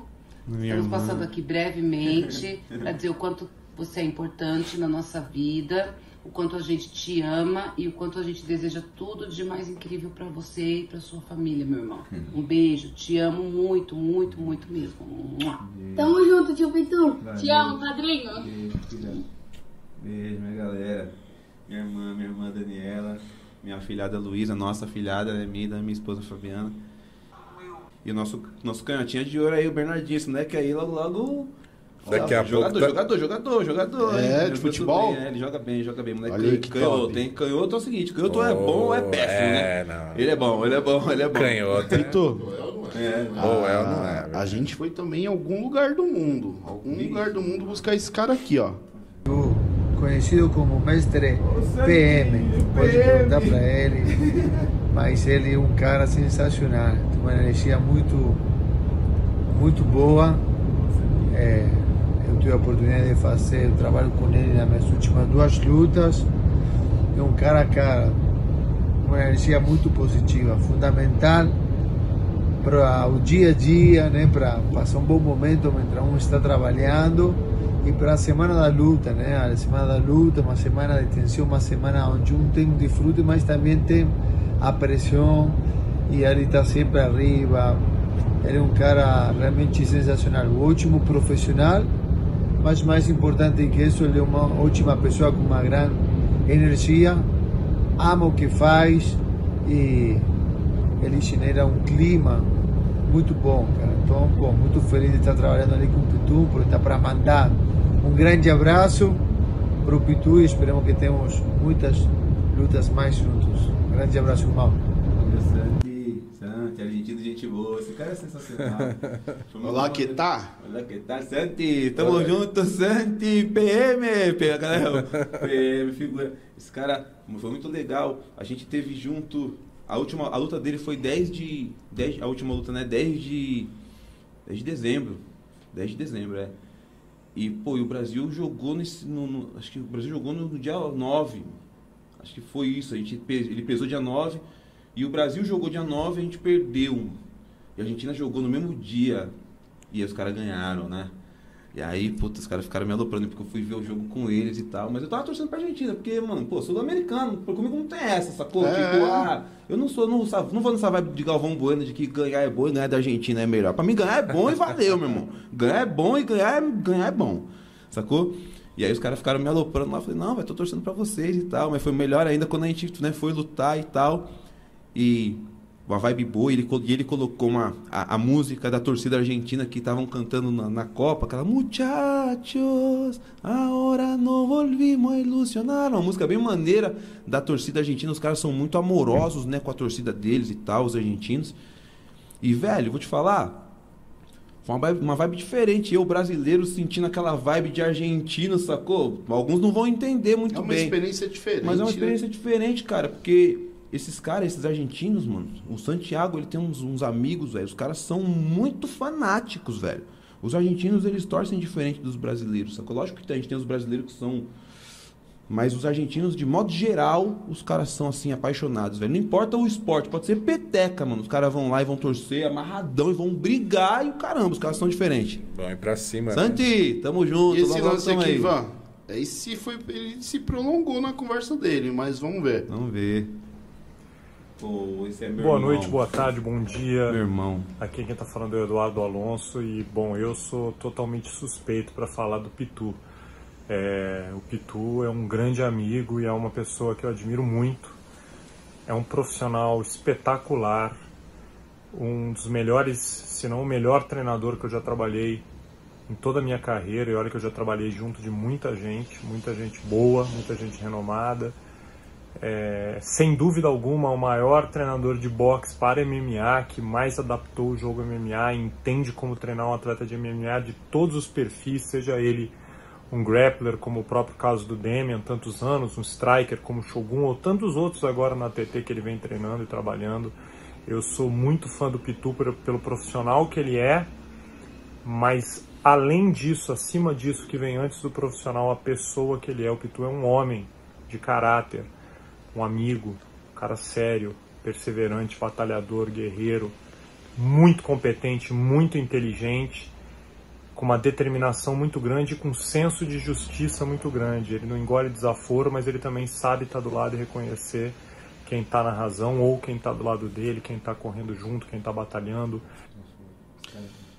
Enquanto a gente passa para outro vídeo aqui, DJ Walter, o que, que você tá achando do programa até agora? Não, tá bem legal, tá bem. Como é que eu vou falar? Não tem, não tem nem o que falar, né? Vi esse cara chorando aí, tomando porrada pra caramba que ele tomou hoje aí. Os caras tá, caras tão falar. castigando, DJ. Não dá nem pra falar em poucas palavras, né? Tá apanhando, beleza. A segunda parte. apoia uma galera, as pessoas não têm ideia do trabalho social que o Pitu faz, quantas vidas que ele já mudou, a começar pela dele próprio, da própria família, correndo muito atrás, batalhando. Eu tenho um privilégio de ser amigo do Pitu, tive uma alegria, uma honra e um privilégio trabalhar com ele por muitos anos, aprender muito com ele, dividir experiência. Pitu é um cara sensível, a gente tem um- uma paixão em comum, a música que ele descobriu muito cedo na vida e eu estou descobrindo agora tardiamente, mas sempre é tempo. E ele é um cara que está sempre me dando carinho, me incentivando, inclusive nesses hobbies. E isso mostra o caráter que ele é. Ele mesmo numa vida corrida, ultra tarefado, sempre tem um pouco mais para dar para alguém que merece, que está com ele, de quem ele gosta. É, eu conheci muita gente na minha vida, de todos os perfis sociais, de todos os estilos, todas as idades e perfis profissionais. E poucas vezes na vida eu encontrei e conheci alguém tão legal, tão competente, tão batalhador e, e- e tão diferenciado que nem o Pitu. É um orgulho chamar ele de amigo e eu fico feliz de saber que ele está aí com vocês hoje. Grande abraço, Pitu. Você é o cara, hein? Você sabe disso, não é da boca para fora. Gosto muito de você e sou muito feliz em ser teu amigo que veio muitos anos aí. Bom papo para vocês, um abraço. Eu. Esse cara é fera. Esse cara é um cara que me deu a oportunidade, velho, de. de ser o treinador envolvido com o MMA que eu sou hoje, né? O meu irmão. Eu digo que o meu irmão me colocou na fogueira, sabendo que eu era capaz, mas tipo assim, ó, segura o reggae aí, mano, vai lá e pum, né? Confiando em mim. E esse cara foi o cara que me falou, olha, com, com, com o Demian, o ideal, ele quer, ele, ele precisa grudar o cara, então o ideal não é que ele ande muito para trás, como já foi ensinado para ele e tal, ele precisa andar para frente e tal. De que maneira que você pode ajudar a gente nisso? Olha, com o Maurício você pode fazer uma coisa mais livre e tal, com o Daniel também, mas o Demian é mais específico. Me ajudou muito a entender o MMA. É muito importante um treinador que vem de uma modalidade né, específica, como é o meu caso, entender o, game. Afinal de contas, o MMA é uma, é, é uma parada multidisciplinar, sacou? Você tá lutando boxe aqui, daqui a pouco você toma um bicudão nas pernas, é E diferente. Você precisa sempre estar um passo à frente de todo mundo, Ivan. Exato. Essa, essa é a minha curiosidade. Cara, é, é assim, eu imagino, como você falou, uma, mis- uma miscigenação de, de culturas, né? é, Na Sim. verdade. Mas é, você precisa entender um pouco das outras artes também para você estar um passo à frente do boxe para ensinar algo diferenciado. Esses caras me pegaram pela mão, Edu, Demian, e. Pô, a gente vai fazer um camp de wrestling lá em Hoboken, lá em Nova Jersey. Leva o Pitu. Leva o Pitu. E você tem que entrar no. no... Não, eu não entrava, não entrava na- na- no tatame, não, não. Era pra eu só observar. Eu sou um cara, mano. Eu sou um cara que é o seguinte: se você deixar ver, eu aprendo, mano. Não deixa eu ver, não. Tá ligado? se você deixar eu ver, eu sou safo, eu vou aprender, mano. E o Edu é um cara muito inteligente. E ele se ligou nessa minha, nessa minha característica. Se eu ver, meu irmão, se eu ver, eu aprendo, mano. Tá ligado? E aí os caras, ó, leva o pitu e tal. E aí eu comecei a ver a galera do wrestling, como é que se movimentava, perna meio que parecida com a do boxe, um pouco mais de semiflexão de membro inferior e tal, mas ali a parada parecida. E aí eu comecei a me ligar como é que o Demian tinha que lutar pra aproximar, pra poder grampear a rapaziada, pra poder. Porque uma coisa que a galera não entende, ou pelo menos ou não percebe. Se você assistir uma luta de boxe, isso falando quando você vai treinar um grappler, tá? Quando você vai treinar um, um cara como o Demian, um como. O Renato Moicano eu falo dele também, mas ele é um cara mais completo. Moicano é um cara que. O que, o que tocar ele dança. Se você vai treinar um cara como o Demian, por exemplo, é, é, é, é muito importante, cara, você se ligar em como que você vai grampear, entendeu? Tipo assim, e, e muitas das vezes a coisa acontecia na luta. A gente meio que criou um.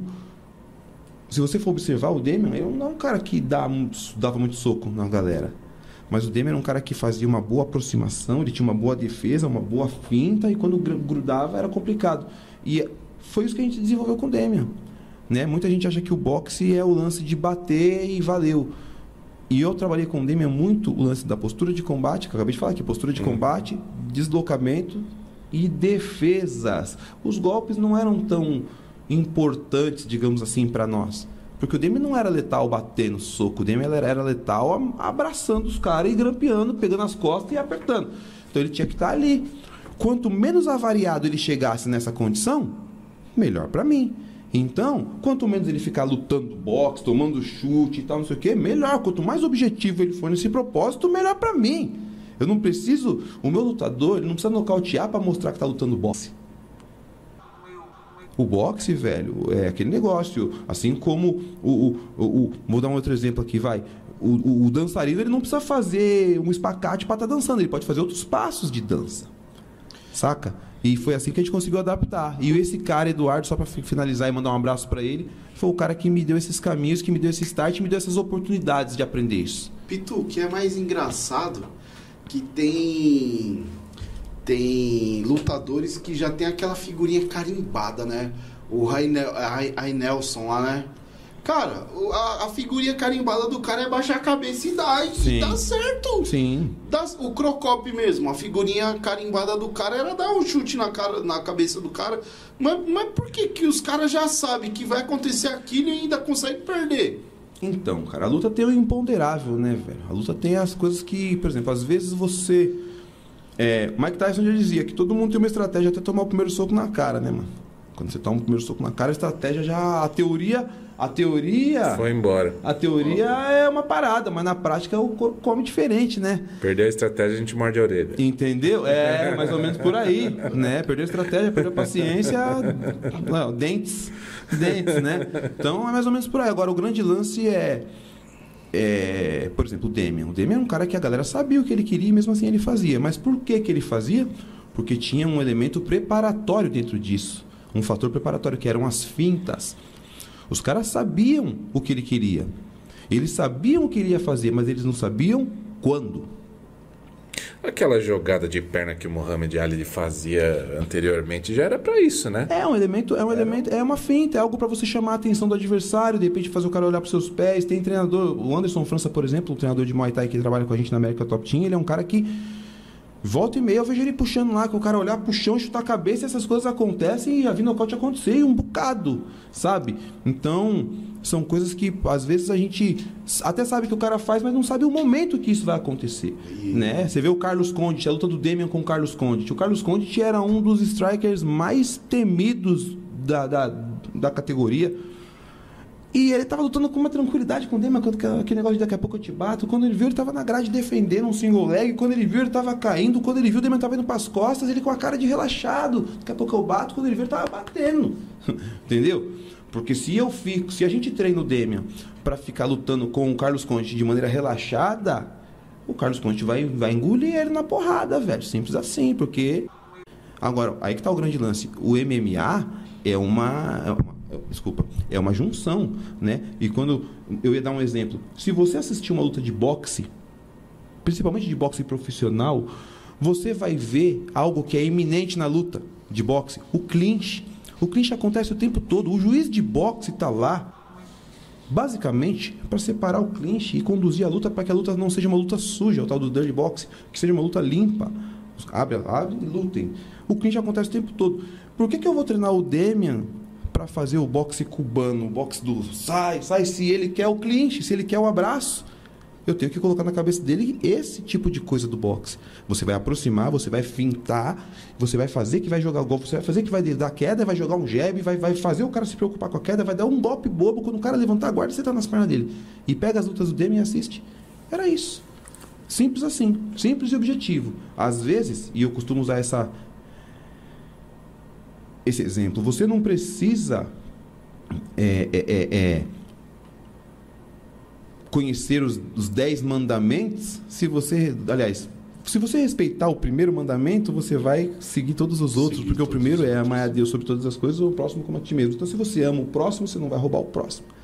Você não vai levantar falso testemunho, você não vai, você não vai, você não vai é, é, para cima da mulher do cara, você não vai, você vai respeitar os mandamentos, não vai cobiçar a mulher do próximo, você vai, entende? Então, se o Demian conhecia ali os primeiros elementos do boxe, ele não precisa se, não precisa se aprofundar contra golpe de esquerda com gancho cruzado direto. Não, é perda de tempo para trabalhar com um grappler. Agora, se você está trabalhando com um striker, é diferente. Solta o jogo, que aí o cara é. A ferramenta é a mão. Agora, o cara que é aqui, diminui o boxe, seja, seja, seja pontual no que você quer do boxe, use aquilo que vai dar certo.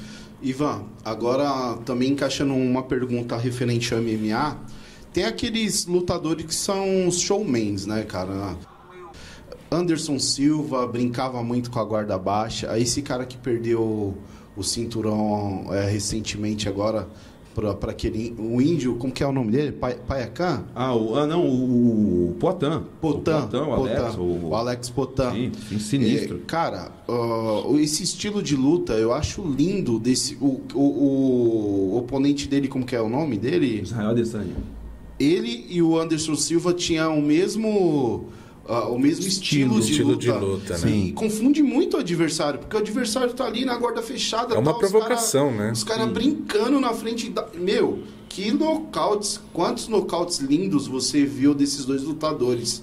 E. É, é uma técnica, você se preocupa com isso para passar pro, pro pessoal que você treina? Como que é? Porque é, é, esses glin, é Grinch que fala, né? Essas fintas, as fintas. Que, que fala é, muito do boxe, vem, né? Então, esse lance de lutar com a guarda baixa, esse lance de. É, é muito particular de cada lutador. E eu, eu, eu incentivo aquele cara que se sente bem fazendo isso. Eu acho que, o, por exemplo, Muita gente criticou o Anderson quando uma coisa deu errado, quando ele tomou o nocaute com o Weidman, né? Mas a vida inteira ele sempre fez isso, ele sempre deu show. E muita gente, muita gente chamava ele de, de, de Deus. E quando ele fez isso, começaram a chamar ele de, de babaca e tal. E eu não, sempre achei que ele sempre achei ele um cara sensacional. Tecnicamente falando, diferenciado, principalmente pro MMA, né? É um cara que dominava a distância como ninguém. E se você parar pra pensar, o Israel Adesanya é um cara do mesmo perfil. Né? O mesmo perfil, um cara que controla bem a distância, um cara que já lutou, inclusive, contra. defende bem queda, inclusive, ele lutou contra caras que tentaram quedá-lo e defendeu bem. Mas é, o que o Poatan fez na luta dele pelo título, né, nocaute- nocauteando o Adesanya pela segunda vez e ganhando pela terceira vez, é, colocou meio que uma, uma, uma esse lance do eu sou um cara que gosto do cara que luta com a guarda baixa. O Pedrinho que falou com a gente aqui agora mesmo é um cara que luta com a guarda baixa. Meu filho Bolinha luta com a guarda baixa. Eu gosto. Mas deixou todo Mas mundo de barba de molho. Deixou né? todo mundo de barba de molho, porque o cara realmente é muito forte. O Poatan ele é diferenciado. Agora, uma coisa que muita gente se questiona é: será que o Poatan vai defender esse título durante muito tempo? Por conta do lance dos outros lutadores, de repente ter uma condição de derrubá-lo e ganhar dele no chão? Pode ser, mas o grande lance é que é o seguinte: a luta começa em pé, né, velho? E tomar soco desse cara, meu irmão, esse cara é diferenciado. É, Olha, o, o forte, Poatan é diferente, mano. É, essa, essa jogada mesmo, Anderson Silva, sempre achei muito sensacional, né, cara? Inclusive uma luta que, nossa, eu lembro quando anunciou, tempos atrás, é uma luta que eu, eu ia assinar o combate só pra ver essa luta que era do Anderson Silva contra o Belfort. Sim, sim. Né, Era uma luta, assim, que eu tinha uma expectativa enorme, né? Olha o golpe que ele tirou dessa luta. Foi. Veja, se o cara não era um cara espetacular. O cara tá aqui, tá aqui, tá aqui. Quando você vê, sobe um pé que você nem viu. não vê, Já acabou a era, luta, acabou. mano. E o Vitor Belfort sempre foi um cara sensacional. Vou te também. falar, era uma luta que tava, a galera tava com a opinião dividida, cara. É, tava bastante. Porque o Belfort é realmente um cara explosivo, um cara bom de boxe, Uhum. canhoteiro também e tal. Talvez se ele explodisse pra cima do, do Aranha. A pegasse luta acho que ele- durou um minuto, né? Foi, foi muito É, então, rápido, cara. se- Foi mas se o rápido. Aranha tivesse dado a oportunidade do Belfort ter explodido pra cima dele, a história poderia É, ser outra. poderia ser diferente, com certeza. Eu mesmo, eu confesso que na época eu mesmo, eu tava mais pro Belfort do que pro, pro Spider, cara. É, foi uma luta que ele mostrou que realmente ele era diferenciado. Aí esse lance aqui, aí esse lance aqui, vá. Abraço, Ô, Pito. Almir. Eu tô aqui pra mandar um abraço ao Pitu, né? Ao Ivão de Oliveira, um grande batalhador na linha do boxe, dentro e fora do país, né? Pitu, sucesso sempre, eu torço por você. E sei que você também torce por mim, tá bom? É nós aí, né? Eu no karatê, você no boxe, tá? Abração, que Deus sempre te ilumine você e a tua família. Amém. Fica com Deus, meu amigo. Amém. Almir, um grande amigo, é, um cara por quem eu tenho uma grande consideração, faz um trabalho muito maneiro lá em Santo André, né, no ABC, com a galera da Leões do Karatê. né, durante um, um período, nós fomos cocunhados, né, ele foi casado com a minha cunhada, hoje não é mais, mas a gente tem um, um contato muito maneiro, é um cara muito bacana. Faz um, como eu disse, faz um trabalho bem bacana também, com bastante gente lá no, lá no ABC, e um cara que tem o respeito da galera lá também. Valeu, Almir. Forte abraço. E esse lance aqui, Ivan? Fala galera, eu sou o Renato Moicano, atleta velhinho. E eu tô aqui hoje para falar um pouco aí do, do Ivan de Oliveira, o Pitu. Né, há, há muito tempo atrás eu comecei a treinar com o irmão dele, o Gabriel de Oliveira, que a gente treina até hoje, mas em- no, no último ano especialmente eu treinei muito com o Pitu. E é impressionante assim, a qualidade técnica, né? É impressionante assim, a pessoa que ele é, motivação. E não é à toa que ele é um dos melhores treinadores de boxe, eu arrisco a dizer, do mundo aí, entendeu? Então, Obrigado, só tenho gratidão, obrigado por tudo aí, Pitu. E o trabalho dele fala por si só. Você vê, né, o projeto dele, os meninos do boxe, a galera que ele treina no MMA. Então, é, de Oliveira Brothers e só sucesso, dominando a América aí. Vambora, vamos com tudo. Nossa. Valeu, velhinho. Renato Moicano. Valeu, parceiro. Quem que é esse cara, Ivan? Renato Moicano, velho. Esse cara aí é o. Esse é o homem que quer dinheiro. Renato Moicano wants money, porra. Isso aí. Esse cara é parceiro demais, como ele disse. Começou a treinar com meu irmão e é mó barato poder estar com ele né, no dia a dia lá. É um cara super astral também. E é. E é um cara que subiu de categoria agora, tá lutando na categoria de 70 quilos. É um cara que logo, logo já tá no ranking, né? né? Tá entre os 15. E com certeza logo, logo vai estar entre os 10 e vai ser um problema da divisão aí logo, logo. Renato é um cara completo. Ivan, antes da gente terminar o nocaute, Vai, ainda tem nocaute, meu irmão. Você tá pensando o quê? Ainda tem nocaute. Vamos aproveitar, vamos dar a voz ao nosso amigo Fábio Cavalcante para falar do nosso anunciante. Vamos lá. Então vamos lá, pessoal. Vou falar aqui do nosso anunciante que está presente aqui no nosso estúdio do Bora Que Bora Cast. São as canecas personalizadas que você pode fazer com a grafia que você espera, com o seu logo e com a sua figura que você desejar. Pessoal, entre em contato com a Bancai Mugs no, under- no Instagram com a é Bancai Underline Mug. Você consegue falar com o pessoal pelo Instagram ou pelo telefone que vai colocar na nossa edição aqui para você poder entrar em contato com eles. Entre em contato com o pessoal da Bancai Mugs, peça sua caneca personalizada. Guy Mux. Pode procurar o Luciano lá, amigão, meu amigão. Pode procurar, fala que você viu o anúncio aqui no nosso programa, que você vai ter um atendimento personalizado, um atendimento no qual você merece. Agora. Essa é minha, né? Opa! É. Ivan, essa vai pros steaks, hein? É, vamos levar. Só você fazer um vídeo lá no, no- Bora. do lado dos homens lá, falar, ó, bora, eu fui no Bora que Bora Cast. Cast no Brasil. É isso. Ivan, dá o play, meu. Ô, ô, Damião.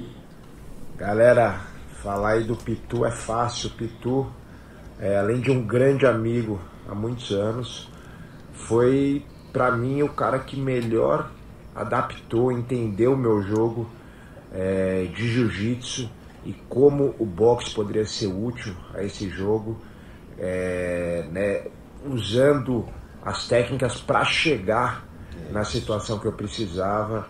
E isso é muito raro, né? Porque o MMA é um esporte muito novo. E, o, e, e a maioria dos treinadores de boxe vem do boxe e tem, não tem essa facilidade tão grande de adaptar ao estilo de cada lutador. Tem lutador que é mais trocador, outros mais é, lutador de luta de agarre como eu. E o Pitu ele conseguiu fazer isso de uma maneira assim, ele se tornou fundamental, é uma das peças chaves do sucesso da minha carreira.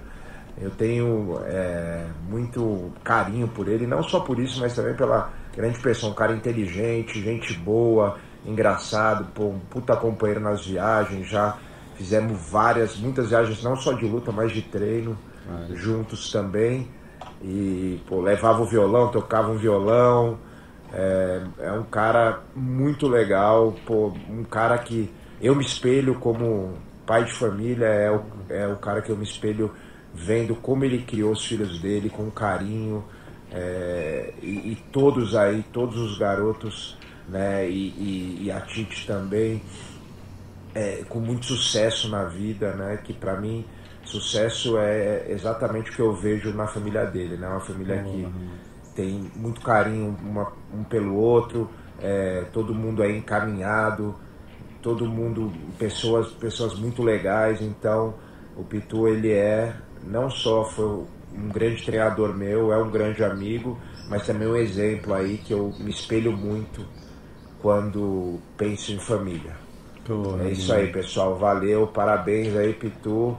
E quero ainda estar junto com você aí em várias jornadas. Vamos tá tá bom? irmão. Talvez não mais como atleta, mas como amigo e ou ajudando outros atletas. Valeu. Sem dúvida. Quem é esse cara aí, Pitu? Demian, dispensa Demian Maia, apresentações, né, Demian cara? Augusto Maia, esse cara é sensacional, velho. Demian é, Maia. Esse cara é. Ele é um gentleman, né, velho? É um cara que você vê, você, você pode sentar pra trocar uma ideia com ele, irmão. Você não vai ver esse cara falar mal de ninguém, cara. É um cara sensacional, é um cara que pra ele, mano, tá tudo firmeza, velho. Se tem alguma coisa ruim aqui, ele procura ver sempre o- a parte cheia do copo, não a vazia, saca? É um cara que eu aprendi bastante. Ele fala que, pô, eu me sinto lisonjeado de ouvir o Demian falar assim a meu respeito, falar que eu sou um exemplo de, pô, de, de pai de família e que a nossa família é um exemplo, mas de verdade, é, muita gente não conhece a história de vida desse cara, muita gente acha que esse cara é, né, quando ressonou aí quando o Anderson Silva chamou ele de Playboy, quando eles lutaram lá em Abu- Dhabi. É, Playboy. Não é Playboy, não, mano. O cara é, Ele bran- veio- cara é branquinho, cara é sofrida, branquinho e tal, mas. Ele assim, vem de farda, ele, é, né? É, Desculpa? Ele vem de farda, ele foi policial, se eu não me Não, engano. não, não, não, não, Não, não, não. não, não, não, o Demian não foi policial, não. O Demian, na verdade, é jornalista, jornalista formado. Jornalista? Demian é formado, Eita, jornalista. que da hora, Demian cara. é jornalista formado. É, mas ele é um cara que, meu irmão, é como ele, é como ele falou, né? Tipo, a gente sempre, a gente sempre conversou muito, violão e tal. E ele contou a história, o pai dele é músico e tal. E aí ele, né, cresceu com os pais separados, a mãe dele sempre fazendo muita correria e tal. E a mãe dele correu muito para que ele fosse esse cara que ele é hoje, educado, estudado. Então, né, o Demian já contou histórias dele passando debaixo de, de, de, da catraca de busão para treinar e tal. Então não é playboy não, o Demian é um cara é, é parceiro, é um cara que conhece. Hoje é um cara bem sucedido, né? Batalhou, conquistou e é um exemplo para. Eu uso ele como exemplo para todos os nossos garotos que querem um dia chegar, né, mano, a se estabilizar, ter a família segura, tranquila. Se espelha nesses exemplos aí, olha para esses caras porque esses são os caras para se espelhar. O Demian é um cara sensacional. Adoro esse cara, velho. E não é. Demian. Não é à toa que por meritocracia, hoje ele está apresentando o UFC Brasil na Band. Isso aí. Ele tá na Band. É isso. É jornalista, pô. Jornalista. Não, é- é, não está, Jornalista. não, não está lá apenas com conhecimento de causa vivido dentro do octógono, mas também falando como um jornalista. Pitu, Pitu, dá aquela força lá, ele tá aqui pertinho da gente, fala pra ele vir um dia aqui com a gente, demorou. convida ele aí, ó. Aí, Deminha. Bora, bora, aí, ó, que bora que bora, rapaziada. Demian, firmeza. queremos você aqui. Aí, Deminha, aí, ó, tomar uma aguinha gelada aqui. Não é água não, hein? Não, é água sim, é água sim, é água sim. Olha, agora tem um aqui, ó, que foi dois arquivos. Que você não dá, ó, dois arquivos, ó. Você não dá nada, né? Ixi, Maria. Clica nesse arquivo aí. Vê escondidinho esse aí. Ixi.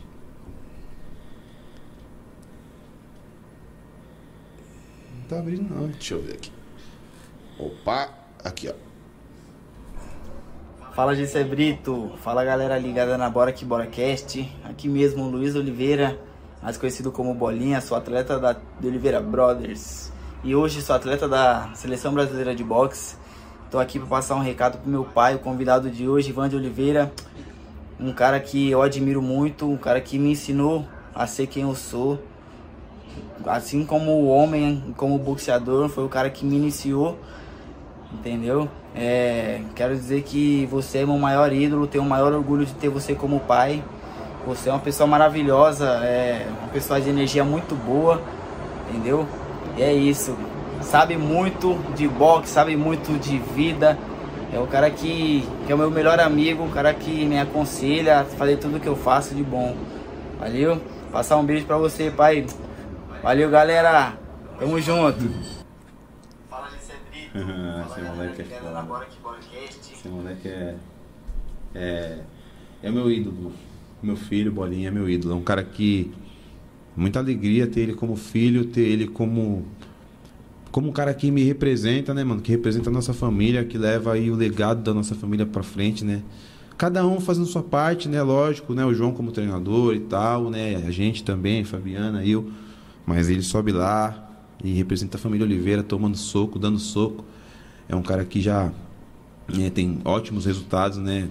E falar dos resultados do Bolinha aqui é. Vou ficar aqui até amanhã, então não, não vou nem falar, mas é um moleque que tem tudo agora para ser medalhista olímpico, agora em, em 24, né? Estamos esperando por isso e depois dos Jogos Olímpicos, com certeza, levar ele pra gringa também, passar profissional lá, começar uma carreira visando, por que não, título mundial profissional também.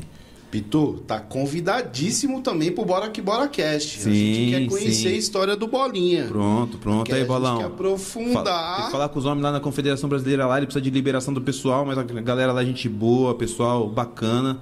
Não vai ter é que ficou um pouco em cima, mas a gente agiliza pra ele vir aí Não, sim. aqui ele vem, tem ele vem. tempo, tem tempo. Ele Se vem. Deus quiser, tem tempo. É isso aí. Oi, pai. Oh, Oi, pessoal, meu tudo bem? Ana Beatriz, filha desse carinha que está aí com vocês. É, e estou aqui para dizer que, pai, eu te amo muito. Você sabe muito bem o quanto eu te amo. O quanto o seu carinho é importante para mim. Do quanto você é a minha inspiração. Eu te amo muito, muito, muito, muito. Tá? Eu agradeço a cada dia por ter você como pai. O melhor pai. meu fofoqueiro, meu amigo, meu parceiro. Eu te amo muito, muito, muito, muito, muito. Beijo. Oi, pai. Pessoal. É, legal. E olha, você tá vendo, né? O tanto de vídeos de, de homenagens que a gente conseguiu aqui. Cê é louco, o Será tanto que esse cara é de querido, gente. Fábio? Será? Será? Será mesmo que esse cara não é o exemplo da família e do pai que tá todo mundo falando aí? Caramba, mano. Aqui a gente já comprova só com isso. Caramba, velho. Obrigado, gente. Vocês são demais. Fabião, Vocês são demais. agora eu vou te pedir pra você abrir contagem. Contagem, ele tá ali no Contagem? chão. Contagem. Juiz, o juiz Opa, contando ali. Pra, ele já tá meio que nocauteado no chão. Vai pôr a próxima? Vai nocaute agora? É, conta, Agora vai juiz. Então vamos lá. 10, 9, 8, 7, 6, 5, 4, condição. 3, Eu quero continuar. 2, Quero continuar. 1. Quero continuar, quero continuar. Agora vai. Ixi, mano. Tô escondida. Fazendo vídeo pra pessoa que eu amo, pra pessoa que me faz feliz, pra pessoa que. pro amor da minha vida, né? Ivan de Oliveira. Pra vocês, né? Pra todo mundo. Um excelente técnico de boxe, um excelente técnico de MMA. Mas pra mim, além de tudo isso, né? Ele é a melhor pessoa que eu já conheci na vida. Um ser humano fantástico. O amor da minha vida. Hum, O melhor pai do mundo. O melhor treinador do mundo, do Brasil, do mundo. É, um homem que me dá segurança. Um homem que me protege. Um homem que me dá carinho, um pai fantástico, carinhoso, atencioso, né? É o melhor pai que eu já vi no mundo. Nem eu tive um igual. É, não tive esse prazer de ter um pai maravilhoso como ele. Como treinador de boxe, o melhor de todos os tempos no Brasil. Isso eu digo com toda certeza porque os números falam.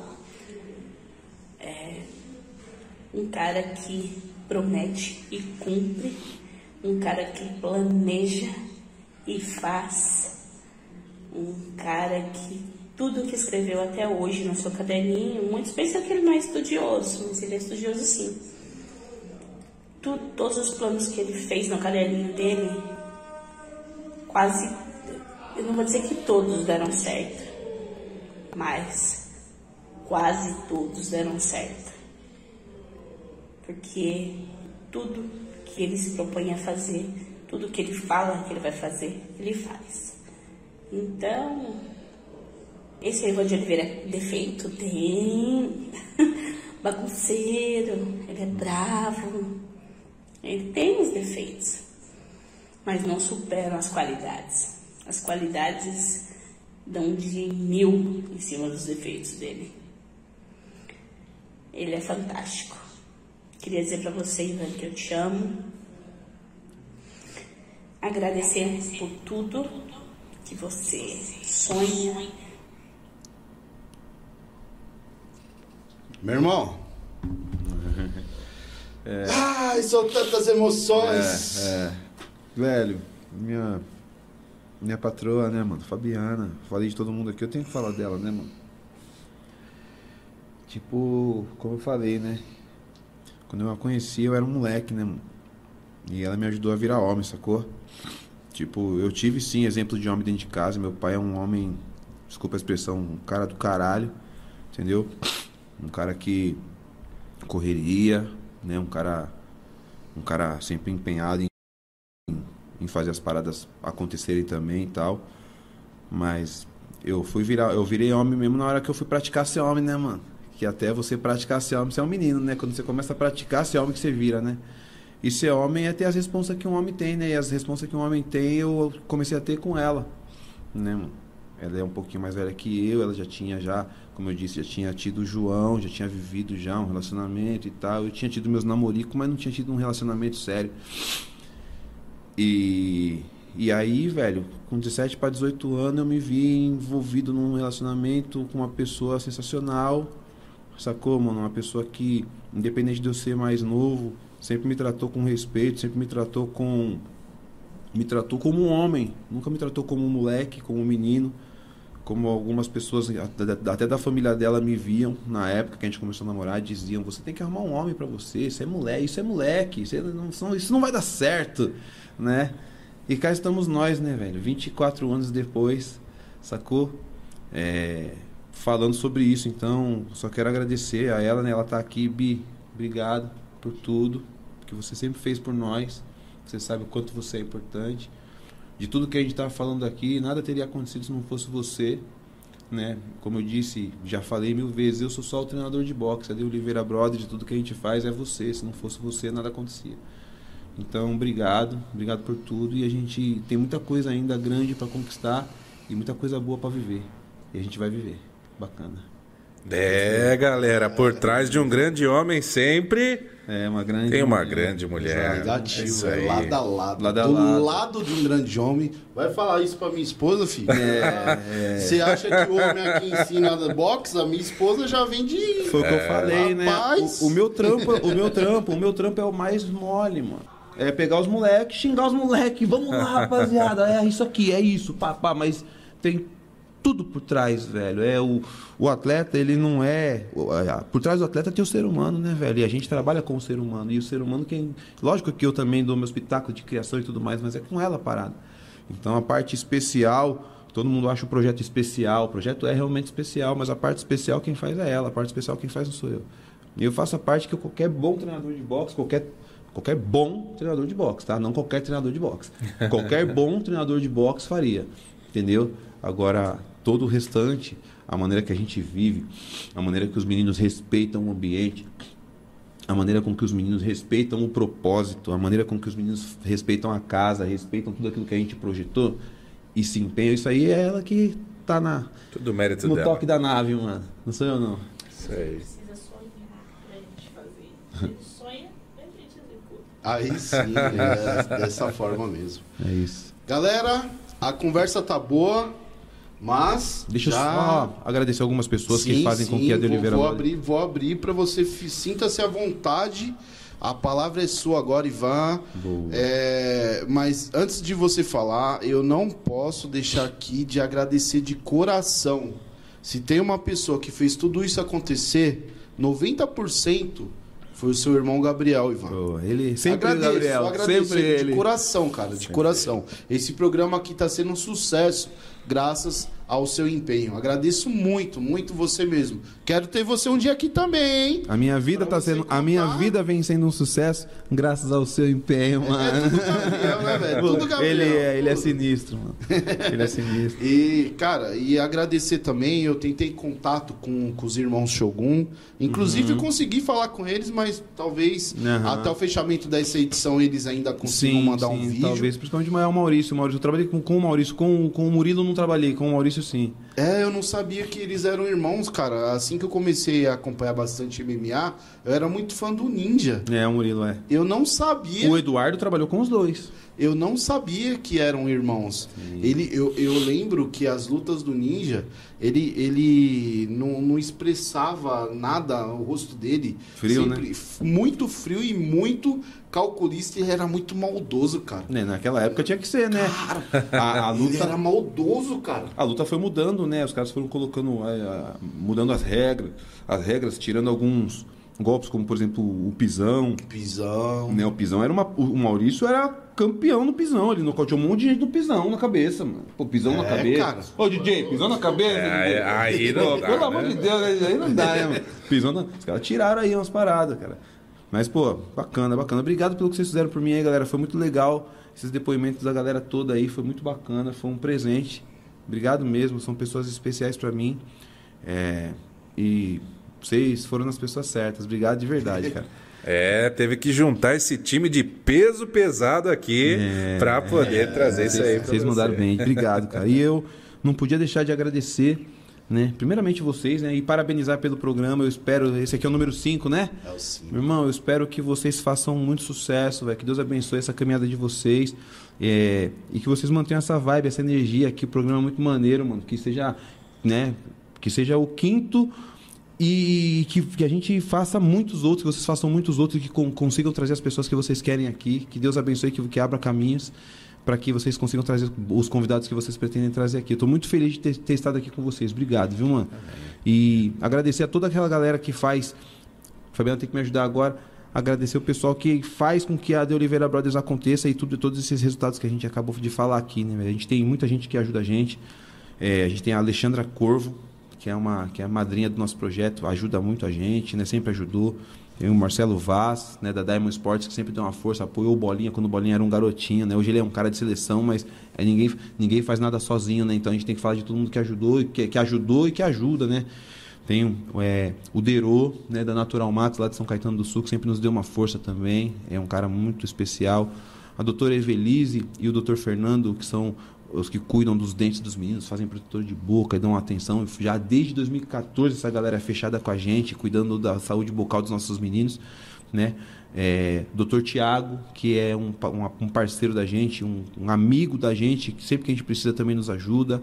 É, o doutor, Dr. Felipe, que é um cara genial é, na preparação de atletas, na dieta dos atletas. Ele sempre cuidou da, da parte de, dieta e parte médica do Demian, do Shogun, do Matheus Nicolau. Dá uma força pro Manchinha, dá uma força pra nossa galera. Então o Dr. Felipe também é um cara especialíssimo. E a galera da Peralta Ambiental, que esses caras são é, pessoas sensacionais, são a razão da De Oliveira Brothers permanecer de pé. Né? O Beto Peralta, que é um irmãozão meu, assim como o Ricardo Peralta, que é irmão dele. E toda a família Peralta, né, que ajudam a gente, que injetam, né, dão uma grana, nos dão moradia, de, de, sabe, não apenas, não é o lance só o dinheiro, mas os caras acreditam na gente, mano. Os caras acreditam na gente e, e eu não, não podia deixar de agradecer esses caras. Sem eles, a De Oliveira Brothers não seria o que é. Então, e eu tenho certeza, 2023, assim como meu irmão falou lá, é, a gente vai meter o nosso polo lá na América e vamos, nome de Jesus, e vamos abrir portas para boxeadores brasileiros que não, de repente não tem tanta chance. Aquilo que a gente fez com a De Oliveira Brothers, trazendo os garotos que de repente não tinham tantas oportunidades nos seus estados de origem para se desenvolver, vamos fazer na América agora com a galera que não tem chance no Brasil, né, para se desenvolver lá. E não apenas com brasileiros, vamos trabalhar com mexicanos, com cubanos, vamos trabalhar com todo mundo, mas basicamente com brasileiros. Vamos fazer um bonde forte de brasileiros lá na América lá e vamos quebrar tudo. Tá certo. de bola. Galera, Um dos ensinamentos do Alex Atala. É, o Ale... ah, Alex Atala também. Alex Atala, que, poxa, é um chefe de cozinha forte, né? Sinistro, sempre ajudou a gente também muito. E ele sempre falou isso aí pra gente, né? A gente é aquele negócio. Eu, eu, eu não faço questão de ser o melhor, mas eu faço questão de não ser o pior, entendeu? E não sendo o pior, a gente já tá perto do melhor. E quando você chega perto do melhor, você vê que dá pra ser.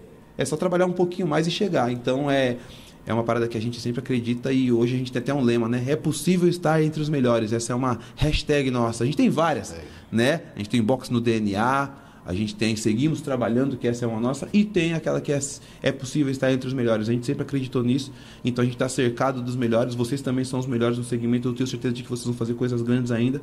E é, é aquele negócio, é possível estar entre os melhores, então vamos acreditar e vamos fazer, né, rapaziada? O objetivo do nosso programa, Ivan, é sempre contar histórias de sucesso. Todos que você falou já estão mais do que convidados. A gente quer ouvir a história de vocês porque sempre a gente aprende algo mais. Eu tenho certeza que nós três aqui, os nossos telespectadores, a partir desse programa hoje vai começar a se atentar a ser um pai melhor de família, a começar a dar mais valor a coisas pequenininhas que talvez você, você deixa passar batido das suas, da sua família, da sua esposa, dos seus filhos, que hoje você vai começar a dar mais valor. E é exemplo esse pai de família que está na nossa frente, grande vitorioso, grande técnico. E uma coisa que, para fechar, antes de eu passar a palavra para os meus companheiros de mesa, é que uma coisa que está meio entalada na minha garganta, a cultura brasileira A gente dá tanto valor a uma luta exibicionista, nada contra, eu também exalto é, o, o show que foi aquela luta do Acelino Popó de Freitas com o Whindersson Nunes. Gerou milhões aquela luta.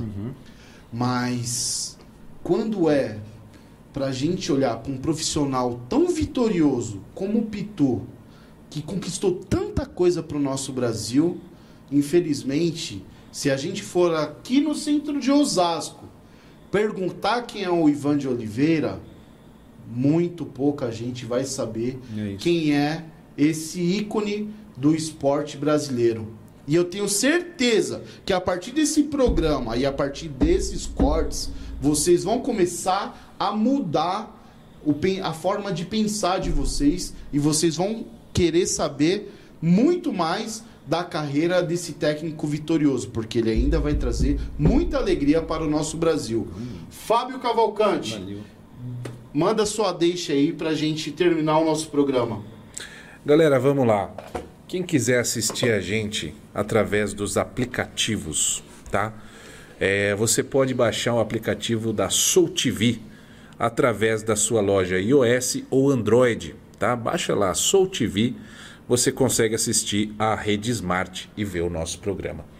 É, você também consegue assisti-lo através da sua TV. Se você tiver uma TV Samsung ou LG, entre na sua lista de aplicativos, baixe-o e assiste a gente aqui. Vamos falar agora com DJ Walter. DJ Walter, a sua deixa pra gente terminar o programa. Não, agora eu vou falar até um pouquinho a mais. Lisonjear que tá com esse cara do lado. Da hora, DJ. Certo? Obrigado, mano. Senhora também, muito obrigado. E vocês, cara. Fechou, tamo junto. Valeu, obrigado. Falou e falou demais agora, hein? E falou bonito, hein? Falou, Falou bonito. agora. Falou bonito. Esse é o famoso pouca ideia.